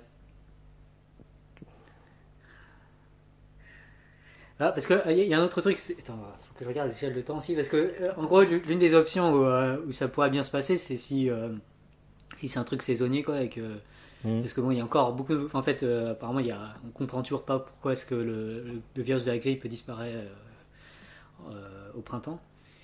Et du coup, si, c'est possible que le coronavirus ait ce genre de, phénomène aussi. peut-être qu'au mois de mai ou avril, il va tout à coup chuter, quoi, juste à cause de la température, ou je sais pas, je sais pas pourquoi. donc, ouais, il y, a encore des, des, des, raisons. Mais après, je sais pas, ça, ça c'est un scénario. Euh, je sais pas quelle, je pense, quelle probabilité lui, attribuer. Euh, parce qu'il y a quand même pas mal d'épidémiologues qui parlent aussi de, de, quelque chose de saisonnier, donc qui reviendrait tous les hivers, quelque chose comme ça. Hmm. Disons en 2020, du coup. Limitons à. Limitons dans 6 mois, disons dans 6 mois. Ouais. Parce que après, si, si, euh, si, enfin, si à l'été il y a beaucoup moins de cas tout à coup, euh, ça rendra aussi, euh, enfin les tests médicaux pourront être beaucoup plus faits beaucoup plus facilement parce qu'en ce moment les malades sont pas, il n'y a pas de tests sur sur les malades parce que apparemment dans certains dans certains hôpitaux parce qu'il y a juste trop de monde hmm. Et, du coup si on développe, s'il y a beaucoup moins de cas et qu'on développe les outils de test, ce sera beaucoup plus facile de contenir et peut-être même d'éradiquer. Enfin éradiquer ça paraît difficile mais de, de réduire beaucoup le nombre de cas. Hmm. C'est oui. Après, ça peut passer d'un hémisphère à l'autre. Enfin, Parce que, parce que pour l'instant, apparemment, le, coronavirus euh, se développe pas trop dans les pays chauds. Euh, hmm. Et, du coup, il y a, peut-être un, effet euh, comme ça. donc peut-être que faut, voilà, on est en mi-mars, peut-être qu'il faut se serrer la ceinture encore mi-avril, on va dire, ou mi-mai, je sais pas, un mois ou deux. Hmm bon, après un mois ou deux, c'est énorme avec le rythme de progression actuel. je crois que ça suffit déjà. Enfin, deux mois, je crois que ça suffit. mais, oui, c'est ça. C'est-à-dire que si, si, si, finalement nos mesures de, de, confinement sont vraiment pas suffisantes et qu'on reste sur euh, un temps de doublement, peut-être pas aussi élevé qu'aujourd'hui, mais, euh, mais juste qu'on n'arrive pas à le limiter suffisamment, ça peut aller très très vite. Hein. Ça peut aller vraiment. Euh, tu n'as pas besoin d'attendre l'été hein, pour arriver à des, à des valeurs de, de, plusieurs millions, plusieurs dizaines de millions faut espérer vraiment que les mesures de confinement, là, elles, sont, elles, sont, elles vont être suffisantes pour euh, mettre un sérieux coup de frein, voire passer en dessous de, d'un, taux de reproduction de 1, donc ça, ça, finisse par diminuer. Mais c'est, c'est, incertain tout ça, c'est, extraordinairement incertain. Ouais. Ouais. bon, on n'est pas obligé de parier pour On a déjà fait deux paris. 10% pour plus de 33 millions. 10% de plus de 33 millions. Alors encore une fois, on parle des cas. Euh, après, il euh, faut, se dire que l'ordre de grandeur du nombre de morts, ce serait euh, l'ordre de grandeur de 1% dans le meilleur des cas. Donc quand on parle de 10, millions de cas, ça veut dire un ordre de grandeur de, de, de 100 000, enfin ça se compterait en centaines de milliers de cas, de morts ce qui est, ce qui est de je crois que monumental quoi, pour, un pays comme la France. Je crois que c'est plus que le cancer, quelque chose comme ça. Enfin, J'avais fait quelques calculs, en gros, à l'échelle mondiale, euh, s'il y a 100 millions de cas, on est. Euh, c'est ce qu'on parie, en gros, enfin, c'est ce qu'on a l'air de parier. Euh, ça ferait autant de morts que le cancer. Mm. plus que la malaria, plus, beaucoup plus que. Enfin, ouais. C'est à peu près le même ordre de grandeur aussi que le nombre d'accidents de la route. ça fait, ça fait beaucoup. Et puis après, il y a mm. aussi euh, tout le risque. Euh, parce que, enfin, ah, bon, tout ça, c'est horrible, les morts et tout ça, enfin, c'est vraiment horrible. Mais après, enfin, euh, moi, ma plus grande préoccupation aujourd'hui, c'est plus ce qui se passe, ce qui risque de se passer, notamment si aux États-Unis, au Royaume-Uni, sont vraiment pas préparés et qu'ils se prennent ça tout d'un coup. je pense que ça peut causer une énorme crise économique. Mm oui, on n'a pas parlé de ces effets-là. Effectivement, c'est pertinent aussi de, limiter ces effets-là. C'est peut-être aussi ce qui motivait au départ les, les, gouvernements de ne pas prendre des mesures de confinement trop euh, hardcore qui euh, bloqueraient le pays. Euh, donc oui, effectivement, une récession économique, ça fait aussi énormément de victimes. donc c'est deux risques à, à ménager, mais je suis, extrêmement sceptique euh, sur l'approche qu'a eu le, Royaume-Uni là. Euh. Il me semble qu'au au contraire, le fait, le fait de montrer que tu es. Euh, je, pense que j'aurais beaucoup plus confiance pour faire, pour faire des affaires avec la Corée du Sud là en ce moment qu'avec le Royaume-Uni, hein, très clairement. ça risque d'être beaucoup plus violent, quoi. Enfin, bon, pour le coup, Et puis, ça témoigne d'une, capacité d'arrêter l'épidémie quand elle survient. Et je pense, je pense qu'il faut réussir à avoir cette capacité-là. Avoir la capacité de, ah ok, il y a un nouveau foyer, très bien, on, on fait tout ce qu'il faut. Et euh, ça n'a pas pris tant de temps que ça pour eux d'ailleurs, hein, finalement. Et on fait tout ce qu'il faut et euh, on arrête ça et, euh, et, ça marche. Et voilà, j'ai confiance si un jour il y a un, nouveau foyer. D'ailleurs, ça s'est passé un peu juste après, il y a eu un nouveau foyer. Ils ont trouvé 60 cas dans un seul immeuble. Ils ont fait tout ce qu'il faut pour retracer tout ça. Hop, le lendemain, le nombre de cas était. Enfin, en gros, c'était redescendu jusqu'à 100 le nombre de cas. Il y a eu un jour à 242 parce qu'ils avaient trouvé plein de cas, puis c'est redescendu, c'est redescendu, puis le lendemain à 74. Et euh, donc voilà, je pense que c'est cette capacité-là, la capacité à, qu'il faut développer. Et euh, si, si, tu veux rassurer un marché, si tu veux rassurer un investisseur, je pense que vaut mieux, euh, vaut mieux montrer que tu que es capable de faire ça plutôt que de dire euh, oh, nous, nous on gère ça en, en, faisant en sorte que 60% de la population soit infectée et puis après c'est tranquille. Moi ça ça m'inspire pas confiance ça. Ouais, je pense que j'ai peur aussi que beaucoup d'entreprises soient, soient pas prêtes à avoir. on se posait la question est-ce que on espère que par exemple les, ingénieurs de Google ont bien bossé pour que tout Google fonctionne, même si 50% euh, de l'équipe euh, disparaît, enfin, disparaît, euh, n'est pas fonctionnel pendant trois semaines. Quoi. Hmm. genre, parmi les, pires scénarios, c'est genre Google qui s'effondre, parce que si Google s'effondre, bah, enfin, tout le monde utilise des, produits Google, des Google Docs, des, boîtes Gmail et tout ça. Et, là, ça peut être des hôpitaux qui s'effondrent, ça peut, ça peut être hmm ça peut être catastrophique. Euh. C'est vrai qu'on ne réfléchit pas spécialement à ça. Euh, je ne sais pas à quel point les, 80% de cas euh, non graves sont. c'est quand même assez handicapant, je crois, même les cas non graves. Je crois que tu ne peux pas aller travailler ni rien, tu es, ultra crevé et ça dure longtemps parce que genre tu as peut-être deux semaines de, de, fièvre et je disais que tu avais en gros deux semaines de plus pour te remettre de la fatigue. Donc. Effectivement, c'est vrai que c'est un truc auquel j'ai pas pensé. Mais s'il y a énormément de gens pendant assez longtemps, qui, euh, je sais pas, s'il y a 10% de la population qui est, qui est incapable de travailler pendant euh, assez longtemps dans tous les secteurs, même dans des secteurs qui sont cruciaux où les gens doivent continuer de travailler, ça peut effectivement être euh, problématique. Ah Donc il faut penser à ça. le meilleur remède à tous ces trucs-là, c'est de limiter la, propagation. Et, se préparer à tout, à présent. Euh, une autre remarque à faire, euh, c'est peut-être un truc un peu rassurant, c'est qu'a priori, euh, il n'y aura pas de problème d'électricité et d'eau, en tout cas en France, a hmm. priori. et, si c'est le cas, c'est parce que tout est déjà automatisé d'une certaine manière. Hmm. oui, clairement, ça pourrait être pire. C'est vrai qu'on pourrait terminer sur des notes positives en disant à quel point, pourquoi ça pourrait être, ça aurait pu être pire, et surtout pourquoi est-ce que ça peut être ça, pourrait être bénéfique sur le long terme, peut-être. Peut-être qu'il y, a des choses qui sont, qui sont vraiment bénéfiques sur le long terme, au sens où euh, c'est un peu le sentiment que, bon, c'est un peu rétrospectif, les gens, euh, s'il n'y a pas beaucoup de biais rétrospectifs à dire, euh, non mais ça c'était inévitable que ça arrive sur le long terme. C'est vrai que c'est un truc dont on entend souvent. et effectivement, quitte à ce que ça arrive, autant que la première soit une épidémie peut-être de cette sorte-là, parce que finalement, bon il y a plein de trucs cool. Euh, elle est, elle est pas si mortelle que ça. Euh, comment dire euh, Ouais, ça, ça fait pas peser. C'est une menace d'apocalypse vraiment. C'est juste, c'est juste plus gros que tout ce qu'on a connu, mais mais ça ne pas mener peser une, une, une menace aussi horrible. Et les enfants sont pas touchés. Les, c'est quand même, enfin, je sais pas, j'ai deux enfants pour moi, c'est vraiment une information cruciale quoi, de, me dire que pour le moment de ce côté-là. Euh, je sais pas, euh, ça peut effectivement. Euh, euh, ça, peut, ça peut envoyer un message, un, signal super, super violent pour dire à quel point la recherche, c'est important. les euh, les, hein. systèmes de soins, euh, c'est important. Euh, écouter les experts, etc. Enfin bref, ça peut vraiment changer le rapport à la science et à la santé, un événement comme celui-là.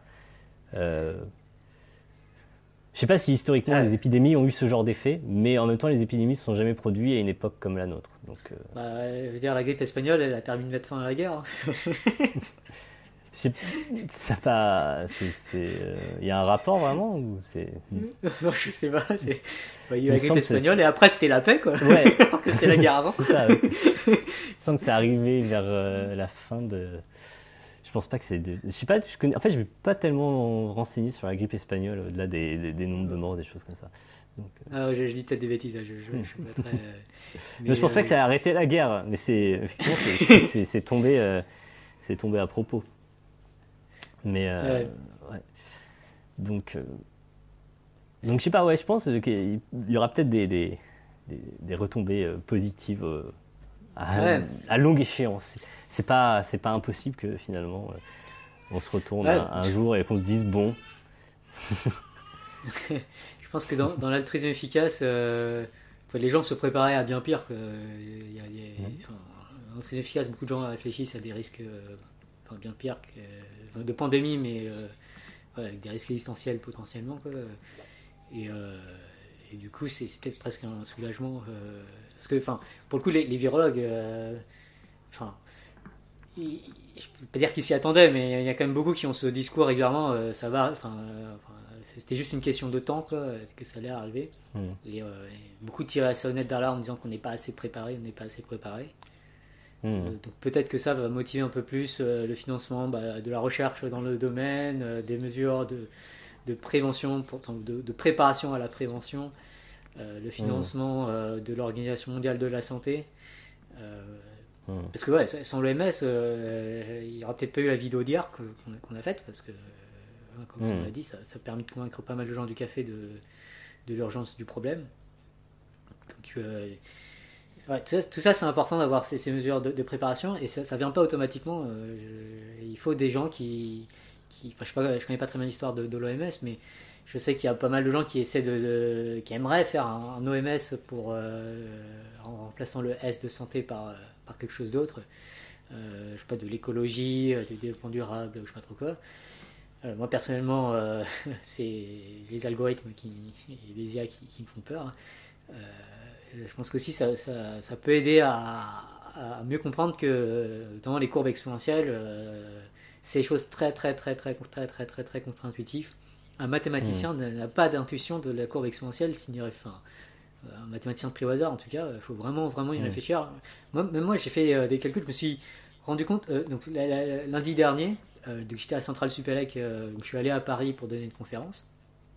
Et avant d'aller à la conférence, j'avais, j'avais déjà commencé à tourner ma vidéo, j'ai commencé un peu à réfléchir au coronavirus, et je me suis été arrêté à la probabilité que j'ai le coronavirus, avec cette idée que, ou la probabilité que je le chope, euh, ou que je le transmette à d'autres personnes, et euh, les chiffres étaient assez faibles, du coup je me suis dit, bon, c'est bon, je, vais quand même y aller. Euh, avec le recul, je me dis, en fait, c'est, c'est pas le bon calcul que, que, j'ai fait. le bon calcul, c'est de se rendre compte que si je transmets à quelqu'un, en fait, je, peux créer euh, euh, hmm. une, épidémie qui, commence, et du coup, toutes les autres, tous les autres cas seraient dus à moi.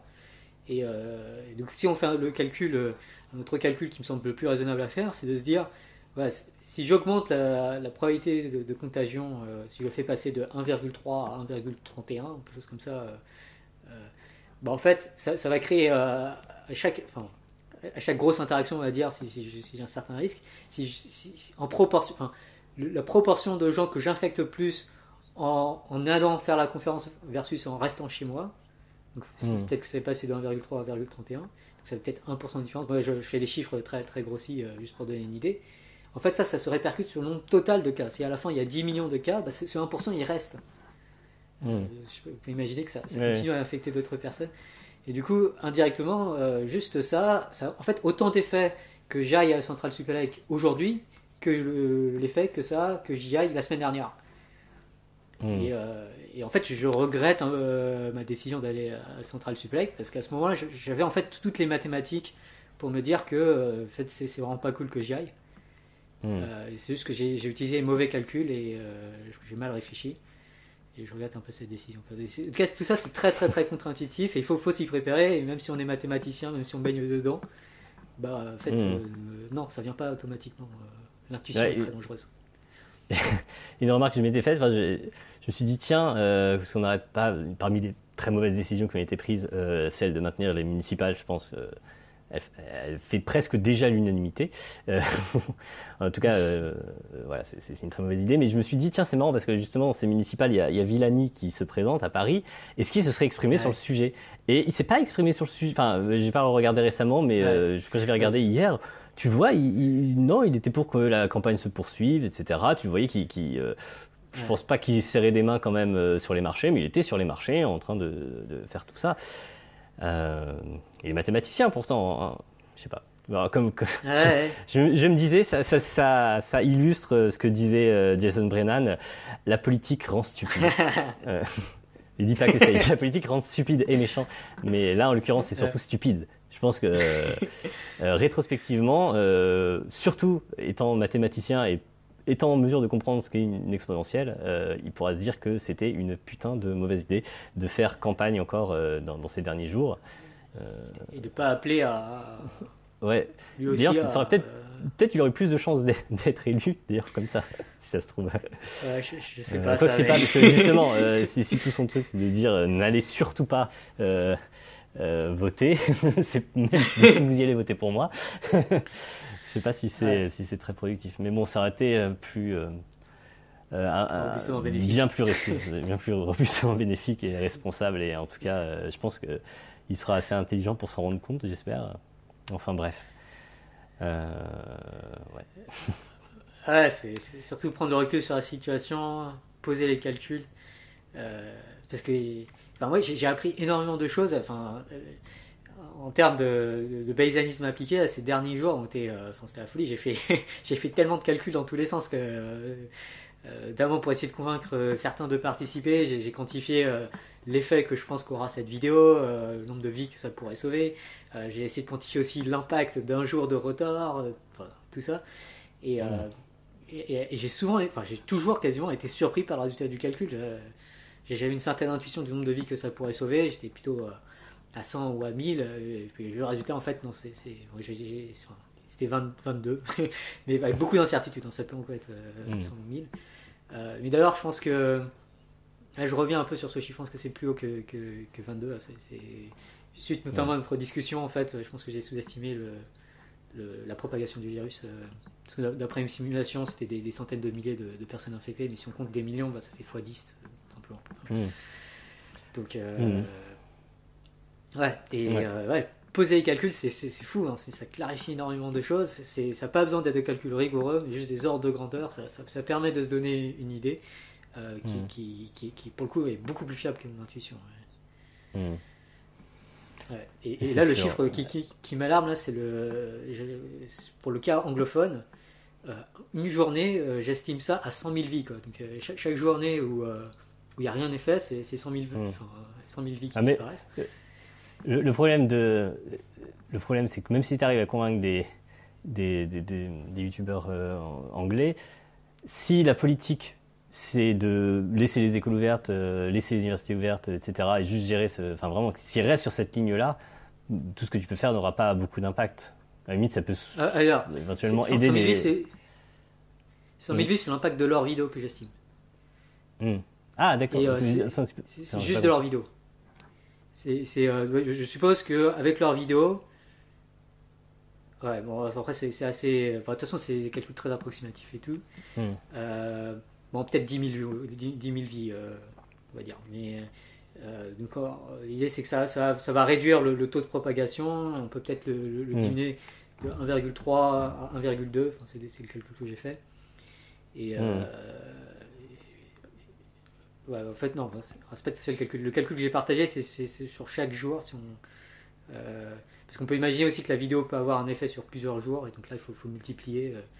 Euh, hmm. si, on fait 1,2 fois 1,2 fois 1,2, ça, ça, commence à faire pas mal, quoi. Enfin, plutôt 1,1 fois 1,1. Ouais. Enfin, c'est plein de petits calculs que je fais pour avoir des, ordres de grandeur. Euh, toujours avec des marges d'incertitude qui sont assez énormes, mais ça, ça, donne une idée de l'impact potentiel des, des vidéos. Et euh, en tout cas, je ne savais pas trop à quoi avant de faire le calcul. Et quand je suis tombé sur le résultat, je me suis dit, mais il faut, faut, faut, absolument que je spam tous les youtubeurs anglophones que je connais. ouais, ben, bon courage. On va voir ce que ça donne. Mais ils sont en cours de, préparation. Je, je contact avec, certains. en tout cas, ils hésitent encore, mais. Hmm. Là, c'est plus le débat. Je pense qu'ils vont avoir. mine de rien, c'est le, le, nombre de cas à un moment donné, quand même. Je pense que l'influence du nombre de cas te, te, fait faire un truc. Parce que on avait, c'était à nos portes, c'était l'Italie, quoi. C'est juste à côté. Et il, a quand même fallu que le nombre de cas augmente significativement pour que, je sais pas, qu'il y ait cette, euh, euh, cette prise de conscience qui se réalise. C'est difficile à expliquer quelque part parce que tu as envie de dire là, c'est des gens. Mais pareil, on, était rationnel. Enfin, je sais pas, on, aurait pu s'en rendre compte un ou deux jours plus tôt sans difficulté, je pense. Et je pense que collectivement, euh, vraiment, la, la prise de conscience vraiment forte, elle est arrivée. moi, il me semble qu'elle est vraiment arrivée trop tard par rapport aux, données qu'on avait. bien trop tard. Genre, j'ai avant, jusqu'à un certain point, ça restait relativement abstrait et euh, je sais pas, c'est difficile à expliquer. Donc je, je, jette pas la pierre à, ceux qui, qui, ont du mal à s'en rendre compte euh, parce qu'effectivement, euh, surtout à l'échelle d'un pays comme les États-Unis qui est immense, les, chiffres aux États-Unis sont pas sont pas si effrayants en soi. Les chiffres, genre le, nombre, c'est ça, ça le, nombre de cas. Mais euh, c'est ça le truc euh, bah, qu'on sait, si, tu, si on sait ce qu'est une exponentielle, c'est que le nombre de cas à un moment donné n'est pas représentatif de, de l'ordre de grandeur de, de, de, ce qui va arriver. C'est presque le principe même d'une exponentielle, mais c'est quand même très difficile de, s'en rendre compte. Quoi. Enfin. Ouais, comme, comme j'ai dit, euh, je regrette ma décision en fait, d'aller à la centrale Supélec lundi dernier, quoi, parce que si j'avais fait le calcul, j'aurais pris une décision différente et juste pas fait l'effort hmm. de faire le calcul. C'est bien parce que je vis en quarantaine depuis un moment sans, sans le faire exprès. du coup, vu que je suis, euh, euh, voilà, je suis youtubeur, ce qui est, ce qui est, euh, ce qui revient à vivre en quarantaine. En fait, c'est marrant de dire quand j'y pense parce que il, se trouve que ma femme est plus flippée que moi clairement, de base, de façon générale, elle est plus flippée. En plus, elle était coréenne et il y avait toute cette histoire de ce qui se passait en Corée dans sa région, donc elle était ultra flippée. Et on a assez vite agi de façon un peu, euh, enfin très précautionneuse, mais genre on n'assumait pas.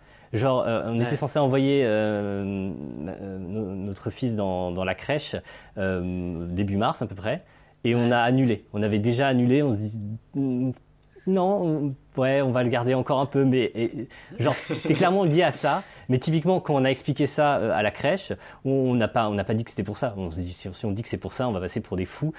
Et genre, on rentrait dans la crèche, parce qu'on sort, on sort pas des masses, tu vois. Genre, la crèche, c'était un peu un endroit un peu plus, plus de promiscuité. Et on était complètement parano, déjà. On était comme ça, avec du gel hydroalcoolique dans, la poche. Et on se, on promenait, euh, voilà, on s'en est mis avant de rentrer. On, on, fait bien attention de toucher à rien. On explique, euh, on, garde discrètement notre distance. Mais genre, on n'assumait pas du tout d'être Philippe. Et puis on ressort, on se refrotte comme ça. Et on, on est, on est soulagé d'avoir fait ça. Voilà, très bien. On se dit, non, mais c'est bon, on va le garder euh, plus longtemps.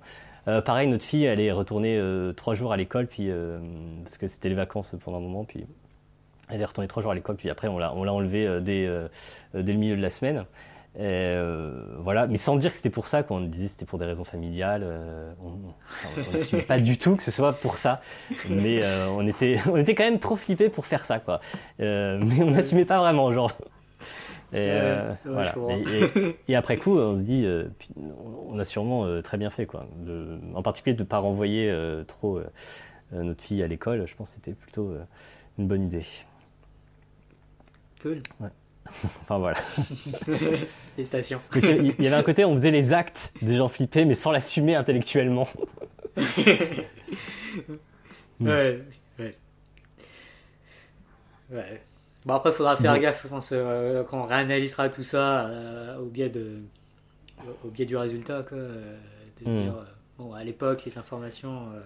Ah, moi, je veux bien avoir eu tort sur toute la ligne. Je serais ravi. Je sais plus, quelqu'un a tweeté un truc du genre le pire, c'est que si toutes ces mesures fonctionnent et qu'on finit avec, euh, allez, soyons fous, quelques dizaines de milliers de morts, ce serait, incroyable. Euh, tout le monde sera là en train de dire euh, Vous voyez bien que c'était juste une grippette, ça fait moins de morts que la grippe, alors, bande de débiles. Et le type dit Ben, tant mieux. Voilà, si c'est ça le qui a payé, eh ben, on le paiera euh, allègrement, on, sera la cible de toutes les moqueries et, euh, tant mieux. J'en serais ravi, je serais vraiment ravi que cette vidéo là, dans, un mois, tout le monde s'en moque en disant regardez ces deux-là, ils étaient persuadés que, ça allait faire que ça allait faire des centaines de milliers de morts et en fait, et en fait pas du tout. Ils sont vraiment ridicules. Je serais je serais vraiment heureux que ce soit le cas. clairement, on ne cherche pas à avoir raison, chercher à avoir moins de morts. Bah, c'est un peu aussi le problème de tout, tout, ce qui est. J'ai entendu ça aussi pour le, le bug de l'an 2000, euh, le fait que les ordinateurs, euh, changement de l'an 2000 à cause de l'encodage et tout ça, ça pouvait faire une catastrophe. Et du coup, il y a eu énormément d'investissements. Et du coup, il n'y a pas eu de bug. Et puis les gens se sont dit, non, mais vous avez flippé pour rien. Hmm. Bah, flippé pour rien, en fait, si. On a, bah, Oui, à quel point les, les, prévention, de, cette, euh, de cette peur qui a, j'imagine, eu fait que les gens ont, vérifié qu'est-ce que ça fait quand ça, quand ça passe euh, l'an 2000, euh, a, pu avoir un, a pu avoir un impact sur euh, justement l'absence d'impact. donc, ouais, faut, comparer à, au raisonnement contrefactuel aussi, c'est un truc que j'ai beaucoup utilisé pour raisonner. se dire bah, qu'est-ce, qu'est-ce qui se passe si je fais pas ça, qu'est-ce qui se passe si je fais ça. Je pense que c'est par opposition à peut-être un instinct au début qui était non mais je suis pas légitime, non mais c'est pas mon sujet. Hmm. Et puis, euh, parce que quand je me disais ça, je me disais, bon, bah non, faut pas que je parle, c'est pas mon sujet. Et puis après, je me suis dit, non, mais c'est pas le raisonnement à faire, le raisonnement, c'est tel que je suis là, j'ai deux alternatives, soit, soit je m'investis sur le coronavirus, soit je m'investis pas. Et euh, quelles sont les conséquences des deux euh, hmm. Ouais, bah c'est. C'est sûr. raisonner de façon contrefactuelle, c'est important dans ce genre de cas parce que sinon, on se donne trop facilement raison. ouais. Euh, en fonction du résultat, c'est sûr. Euh, par contre, là, je commence à avoir des. À reprendre des mauvais réflexes de boulimie euh, d'information. Là, je, je scrolle beaucoup plus sur Twitter. Hmm. je pense qu'il y a des bonnes raisons à ce que je sois sur Twitter, mais du coup, j'acquiers aussi à nouveau des mauvais réflexes. De... Ah oui, clairement, moi je suis redevenu complètement accro. J'ai du mal à. Enfin, je, travaille très très peu. Je, les trucs que j'essaie de faire, j'y vais à deux à l'heure. Ouais, pareil, pareil. c'est très difficile de se bah, T'as quand même réussi à faire cette vidéo à une vitesse euh, express. Mais... ouais. Tu penses être malade du coup? Là, Elle est à combien ta probabilité? Euh, ouais, Là, je, pense, je crois que j'ai estimé ça à 0,2 ou 0,3. Hmm. Euh, donc probablement pas. Bah, moi, je t'avoue que pareil, étant donné que je vis virtuellement en quarantaine, vu qu'on sort très peu. Et assez vite, on s'est mis aussi à faire les courses par le drive. Parce que voilà. Euh, donc euh, je pense que on a, on a réussi à pas mal limiter les risques. À la limite, sinon, c'est juste éventuellement par les enfants. Mais bon, ça fait un bon moment qu'on vit franchement chez soi et qu'on a zéro symptôme de quoi que ce soit. Donc on est relativement serein. Ouais, bah moi, ma préoccupation, c'était euh, plus en allant à Paris. Et euh, du coup, ça, ça, a augmenté après que je sois arrivé à Paris. Mais depuis, j'ai fait super gaffe. Et du coup, je pense que ça. Hmm. Sachant que j'ai toujours pas de symptômes, ça, ça a un peu augmenté. Plutôt, euh, hmm. euh, diminuer la probabilité que j'ai. Oui, diminuer. Bon, bah, c'est bien. Tant mieux. Tant mieux, tant mieux. cool. Bah, prenez soin de vous. Prenez soin des autres.